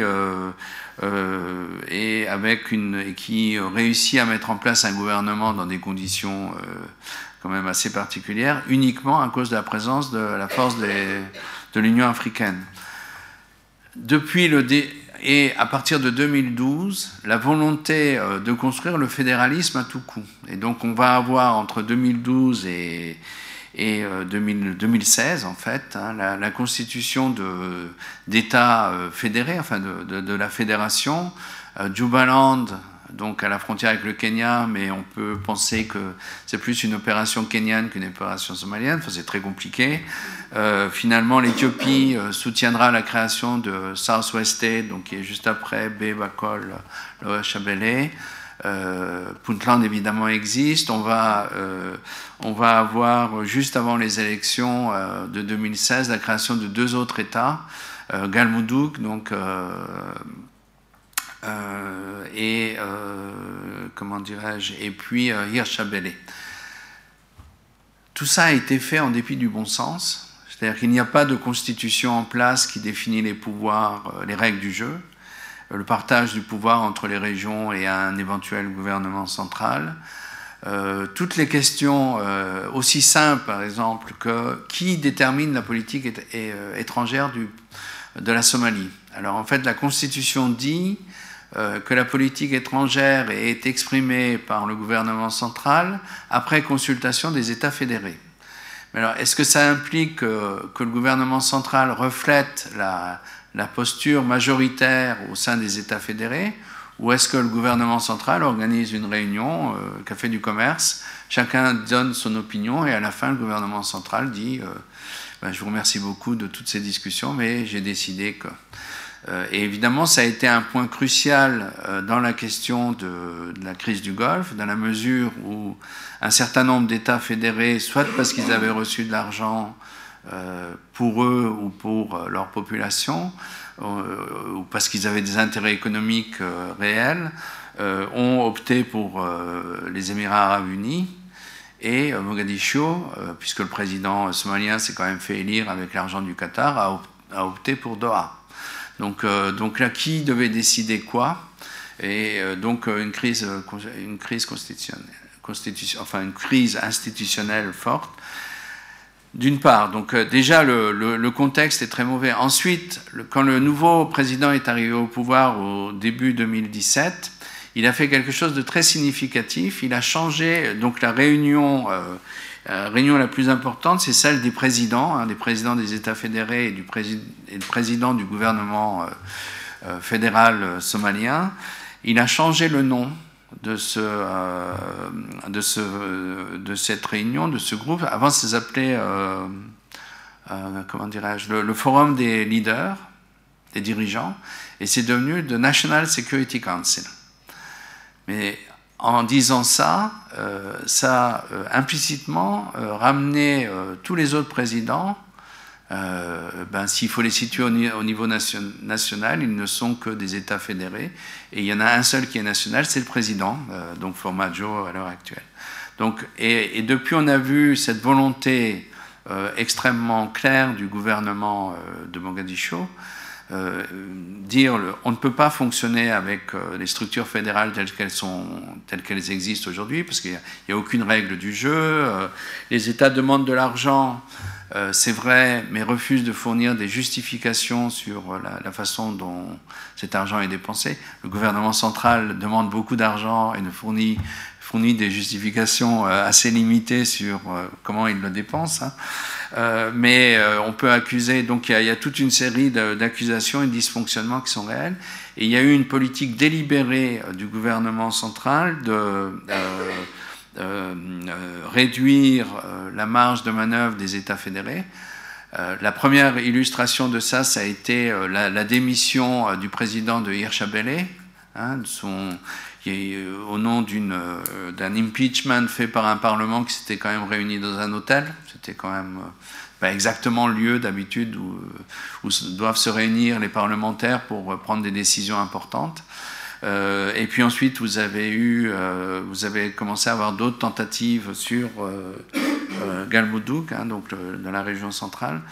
Mais fondamentalement, le, problème est, revenu, alors c'est aiguisé de, à la fois parce qu'il y a effectivement euh, cette politique de rivalité entre les Émirats et, le Qatar, donc euh, les Émirats finançant ou impulsant euh, toute opposition desquelles, desquelles se montrent. Donc le, les Émirats ont bien travaillé pour mobiliser et à Mogadiscio et ailleurs des opposants contre le régime, mais aussi le régime a commis de très graves erreurs. la première d'entre elles étant de, s'impliquer dans les élections qui devaient avoir lieu statutairement dans, un, dans, un, certain nombre de régions. Alors en ce moment, c'est l'État du sud-ouest, donc qui est juste la zone au sud de Mogadiscio, et essayant de promouvoir son candidat contre les candidats locaux. Alors, on peut parler de la qualité de chacun des candidats, mais le, mode de faire est très clairement d'utiliser de l'argent euh, qui émane du pouvoir euh, du, gouvernement national pour acheter des parlementaires. On en a invité 82, si je me souviens bien, à Mogadiscio, juste pour payer, alors voyage payé avec euh, une dizaine de milliers de dollars juste pour l'argent de poche, en disant qu'il devait voter pour la bonne personne. Et du coup, euh, il y a eu une réaction qui a été évidemment très négative dans les classes politiques locales, ce qu'on peut tout à fait comprendre. Euh, mais aussi, et, c'est ça que les internationaux ont mis beaucoup plus de temps à comprendre et à accepter, le fait que ça remettait aussi en cause un certain type de réconciliation sociale entre les clans. C'est-à-dire que j'étais à Baïdoa au mois d'octobre, bon, euh, on ne veut plus entendre parler de Mogadiscio. Et l'idée que euh, les élections donc de, l'État du Sud-Ouest sont décidées à Mogadiscio. Ça veut dire que la population du Sud-Ouest, où ces députés n'ont aucune importance, et donc c'est du mépris. donc ça veut dire qu'il ne faut pas considérer ce qui se passe à Mogadiscio, etc. Ça crée toute une série de problèmes, bien au-delà de la question de qui va être président. On en est là, donc pour l'instant, c'était euh, l'imposition de, des candidats euh, soutenus par euh, Mogadiscio. Ce qui s'est passé là, c'est un peu anecdotique. il y a eu une motion pour, pour voter l'impeachment du président au Parlement national à Mogadiscio avec 92 députés. Le problème, c'est que, évidemment, encore une fois, c'est facile de voter, mais il y a quand même des règles pour le vote. La première d'entre elles étant le quorum il n'y avait pas de quorum, donc euh, tout ça vient de se, terminer en autre boudin. Mais c'est un avertissement. Et, le, problème n'est pas simplement cette crise du, modèle politique qui était très prévisible compte tenu de, tout ce qui s'est passé depuis 2012, parce que vraiment c'est du grand n'importe quoi. Mais il faut féliciter les Nations Unies, les Américains, l'Union européenne, euh, le Royaume-Uni pour avoir cautionné tout ça. Hein.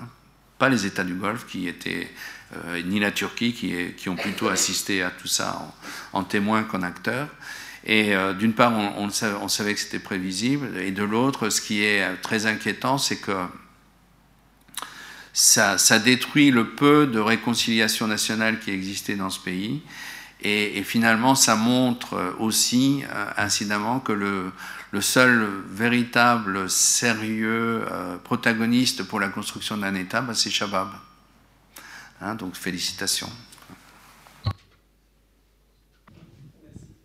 Euh, j'ai une question sur le Soudan, euh, s'il te plaît. En fait, c'est depuis quelques jours le groupe de mise en œuvre de haut niveau de l'Union africaine. Ils ont commencé une série de rencontres avec le gouvernement et l'opposition pour amender la feuille de route pour la paix qui a été signée en 2016. Donc c'est l'Union africaine qui essaie un peu de gérer le problème au Soudan. Donc à votre avis, c'est quoi les, euh, les attentes de partis? Est-ce qu'il y a déjà des échos? Sont leurs, qu'est-ce que serait le outcome de ces consultations? Et si on est sur le Soudan, je saisis la balle au vol. Je voulais te, demander, Clément, toi qui es euh, l'observateur avisé de l'évolution de la scène politique, euh, qu'est-ce que tu penses? Est-ce que tu peux nous en dire euh, un peu plus sur, je ne sais pas, moi, ce que je vois naïvement et comme un ignorant, comme ce qui pourrait être une espèce de centralisation de la vie politique, non? C'est-à-dire un regroupement au centre d'anciens communistes qui se diraient euh, plutôt sociodémocrate maintenant, et qui, euh, et là c'est une question ouverte, hein, qui s'allierait, en tout cas qui montrait un mouvement qui serait aussi composé non, de, de, gens euh, qui se définissent comme islamistes soft, modérés, si ça veut dire quelque chose. Voilà. Je... vais commencer par la deuxième, avec laquelle je suis plus à l'aise. Il y, a, deux faits. alors, ta question, il y, a plusieurs choses dans ta question, parce que la, la question de la centralité la centralisation politique, elle est, euh, elle est de fait euh, depuis longtemps dans le dans l'ADN du champ politique soudanais. Il y a une centralité de Khartoum et d'un certain nombre d'élites qui forment la politique. Euh, D'ailleurs, on le voit assez rapidement dans, la formation des groupes rebelles qui ne trouvent pas de leur place là-dedans, sur la question de la centralité, de la, de la reformation, recomposition de groupes politiques au centre, il y a en effet en ce moment une, des tentatives. de, centralisation. Enfin, si je, comprends bien ce que tu veux dire, il y a un certain nombre de, scissions dans les partis de, gauche et beaucoup de gens qui ont participé aux derniers mouvements sociaux, donc des mouvements de jeunes, euh, notamment qui ont été à la manœuvre en 2012-2013 dans les, manifestations, et beaucoup d'anciens leaders étudiants qui se regroupent actuellement sur une plateforme euh, pour euh, discuter. Pour l'instant, il n'y a pas de programme politique. La seule chose sur laquelle, d'après ce que j'ai compris des, dernières nouvelles que j'ai eues, la seule chose sur laquelle ils sont d'accord, c'est euh, de, la sécularisation de l'État, ce qui est assez faible comme, programme politique pour l'instant, et euh, promouvoir euh, des formes de justice euh, sociale, donc dans des termes non marxistes, alors que beaucoup s'exprimaient en termes marxistes avant. Donc juste de démocratisation, justice sociale, anticorruption, etc., qui sont en fait des mots d'ordre des mouvements de jeunes et des mouvements sociaux des dix dernières années. et il y a une espèce d'alliance de ces leaders-là avec des leaders étudiants et des scissions du Parti communiste notamment, euh, mais pour l'instant, on n'en est que là. Euh, enfin, il n'y a, pas, eu d'évolution parce que l'ambition de ce, de ce groupe-là était euh, notamment de faire du, des liens entre différents groupes, donc le Sudan Congress Party aussi qui, qui, est de plus en plus fort dans les zones urbaines et à l'ouest, donc Sudan Congress Party qui est un parti euh, qui date des années 90 et qui a une action euh, en ce moment assez forte et qui recrute beaucoup de jeunes. Et l'idée, c'était de faire une, euh, une, plateforme entre Sudan Congress Party, une partie des partis de gauche qui ne soient pas communistes, parce que le Parti communiste ne veut pas participer à un jeu politique, et donc de recentrer le jeu de manière moins radicale. pour l'instant, cette plateforme est toujours en projet. elle continue à se construire. Le but était de présenter un candidat euh, de la société civile dont je parlais tout à l'heure. Euh, c'était notamment l'objectif de cette plateforme. Euh, pour l'instant, on n'y est pas du tout. et on n'y sera probablement jamais. enfin, aux derniers échos que, que j'ai eus, après, c'est des choses qui peuvent changer assez rapidement, du fait de l'opposition des gros partis. et de fait, cette candidature société civile pour concurrencer ne peut se faire qu'avec un soutien relativement large des, des différents syndicats qui se recréent, de la société civile, enfin des organisations de la société civile et des gros partis politiques. Sans ça, ils ne veulent pas y aller de toute façon pour l'instant. Donc, euh, donc voilà, par contre, c'est euh, une tentative. On, va, on, verra ce que on verra ce que ça donne. Elle est assez intéressante parce qu'elle euh, elle recentralise, elle recentralise le jeu politique et elle, elle, elle isole certains, certains, certains groupes qui ne veulent pas discuter les uns avec les autres. Mais pour l'instant, on ne dépasse pas encore. Euh, on dépasse pas encore ça. Ce serait intéressant justement que ça, arrive à dépasser euh, ce cadre-là. Euh, sur la question de est-ce qu'il parle aussi avec des, franges qui viennent du mouvement islamique, il discute avec eux, mais il n'y a pas, a priori pas d'alliance qui, se, qui ils ont invité, il y a des gens qui assistent à leurs réunions régulièrement qui viennent des, euh, de certaines confréries soufis, euh, de jeunes liés à des confréries soufis qui sont organisés politiquement, euh, etc., mais qui viennent pas du mouvement islamique soudanais, enfin qui viennent pas de l'islam politique, qui viennent de, de, l'islam confrérique et de des liens politiques de l'islam confrérique notamment. Enfin, il y, y, a deux ou trois confréries dans ce cas-là. Euh, sur la question euh, du coup des, négociations, euh, je pense qu'il est en effet assez tôt pour, pour, pour, donner des choses. Moi, j'ai pas eu particulièrement d'écho. les, moi, les échos que j'ai eus, les gens sont relativement sceptiques parce que c'est pas la première fois qu'il y a des feuilles de route que Thabo Mbeki fait pression euh, sur euh, tout le monde pour qu'il y ait des négociations et que finalement on va à la table des négociations pour faire plaisir à l'Union africaine euh, parce que l'Union africaine ferait pression, mais qu'à la fin en fait il ne se passe rien du tout. de fait, les partis politiques soudanais sont, sont, complètement désunis face, à, ces négociations parce enfin la principale force enfin les deux principales forces. Donc vous avez le Ouma Party qui accepte d'aller parler et tout ce qui est le National Consensus Forces qui est une alliance des partis avec le parti basse, les partis nassériens, le, le, parti communiste, eux refusent toute discussion. Donc de fait, l'opposition est éclatée face à ça il y, a, quand même de fortes euh, probabilités que Sadek El Mahdi euh, rejoue la même partition qu'il joue depuis euh, un certain nombre d'années. Je vais négocier, je m'oppose, je vais négocier, je m'oppose. de fait, la position globale du Soudan Call, c'est on négocie, mais tant qu'il n'y a pas d'assurance d'élection libre et de respect d'un certain nombre de règles, on négocie, mais on n'ira pas plus loin. Après, je suis pas non plus, euh, je peux pas voir euh, de fait le futur.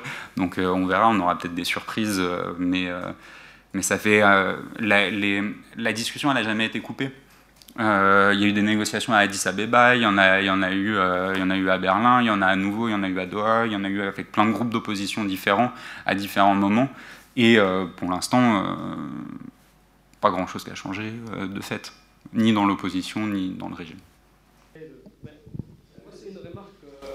Rapport à ce que Roland disait euh, tout à l'heure, ensuite une question. Ce que Roland disait tout à l'heure, et ensuite euh, une question. Euh,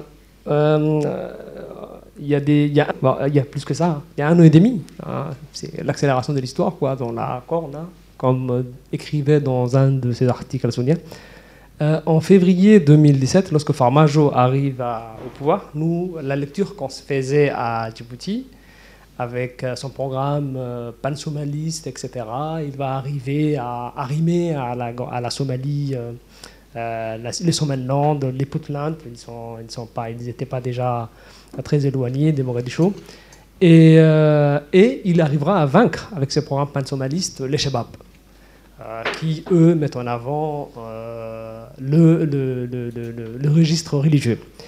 Mais avec les, erreurs en matière de politique étrangère qu'il a fait, par exemple en expulsant euh, euh qui était quand même euh, l'un des leaders de l'ONLF, hein, les mouvements de lutte pour l'Ogaden et tout.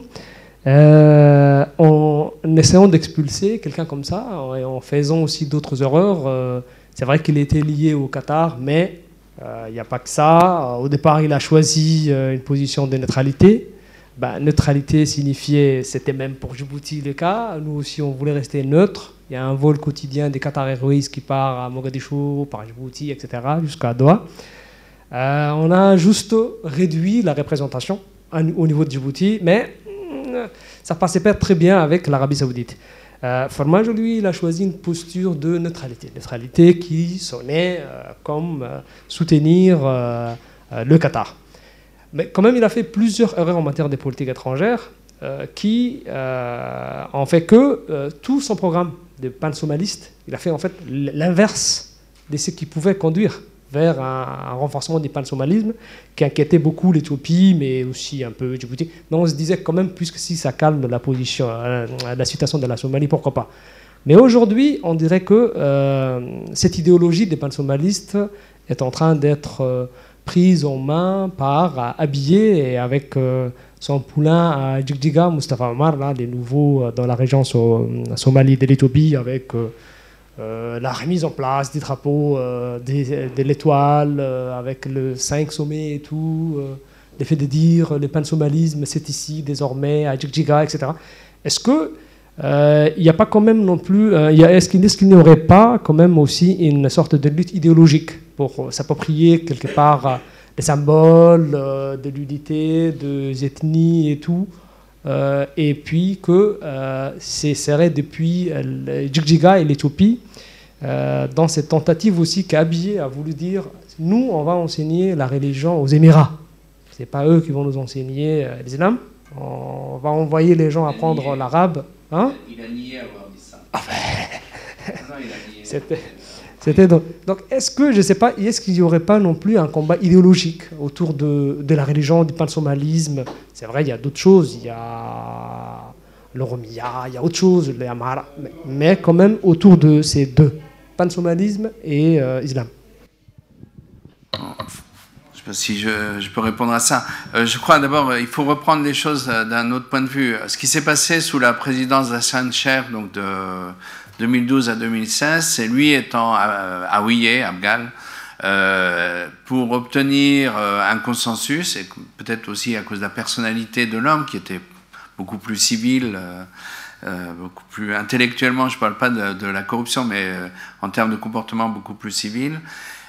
étant à Ouillé, il a dû faire beaucoup plus de compromis avec les Darodes, hein, puisque les, autres familles claniques, bon, euh, surtout les, les, euh, bon, Somaliland étant exclu. Euh, donc ça voulait dire qu'il a été particulièrement aimable avec Puntland et Jubaland.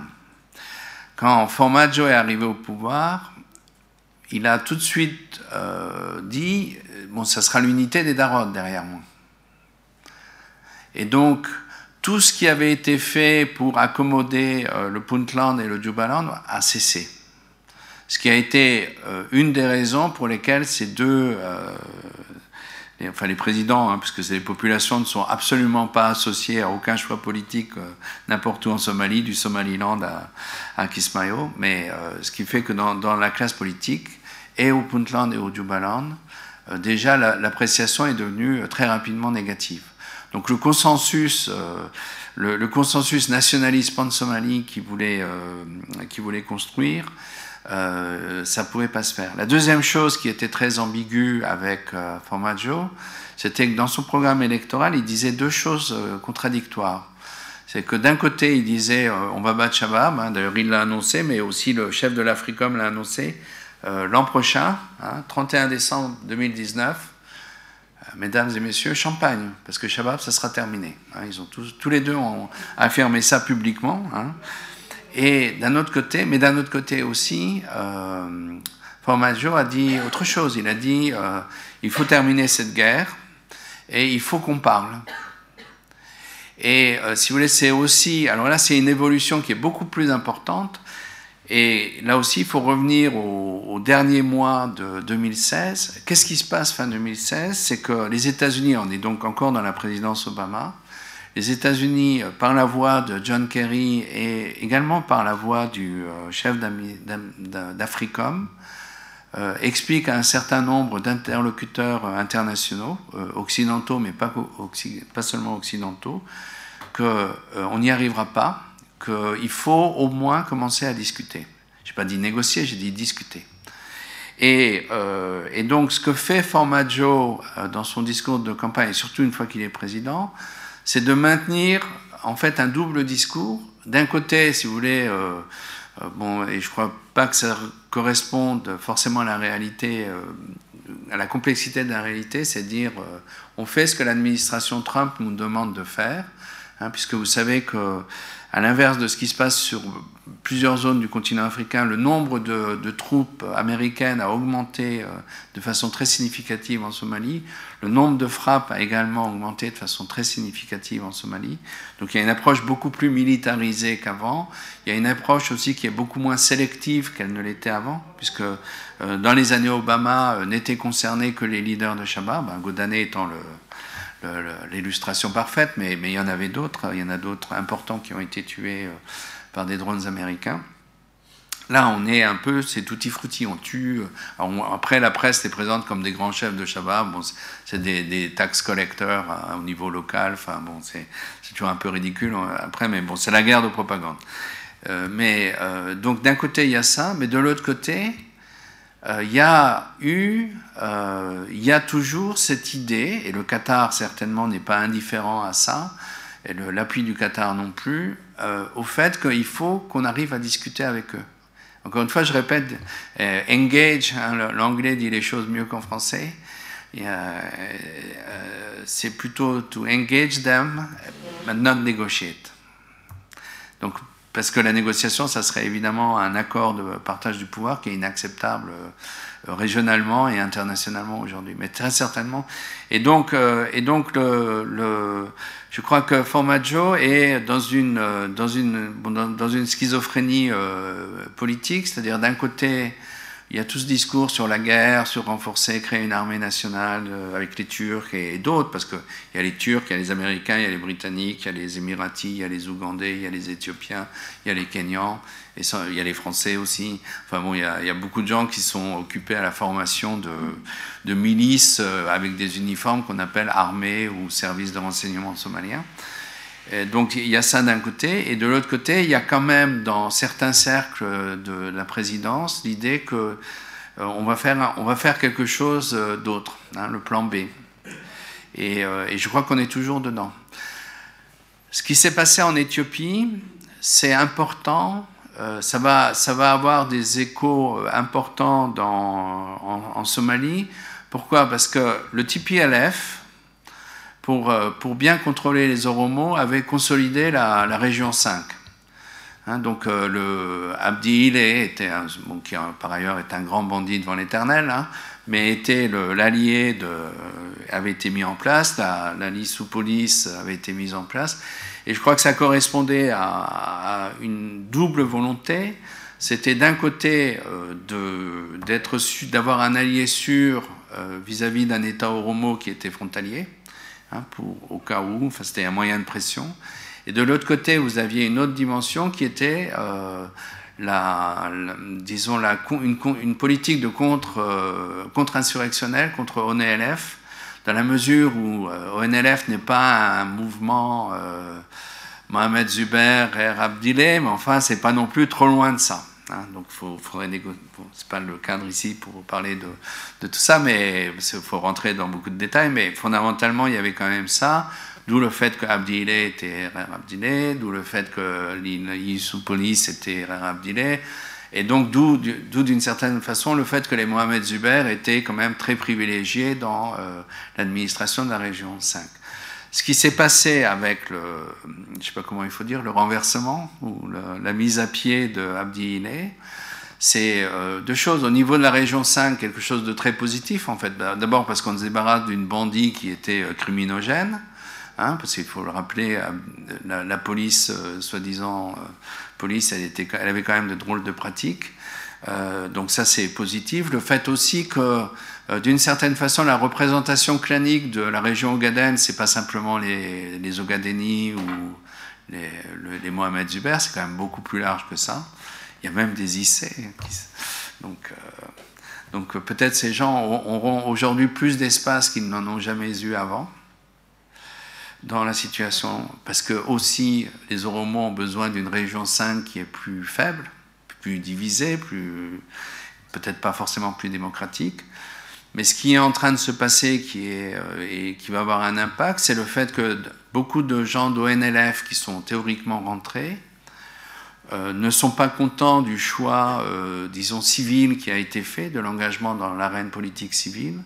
Et ces gens-là sont en train de repartir vers la.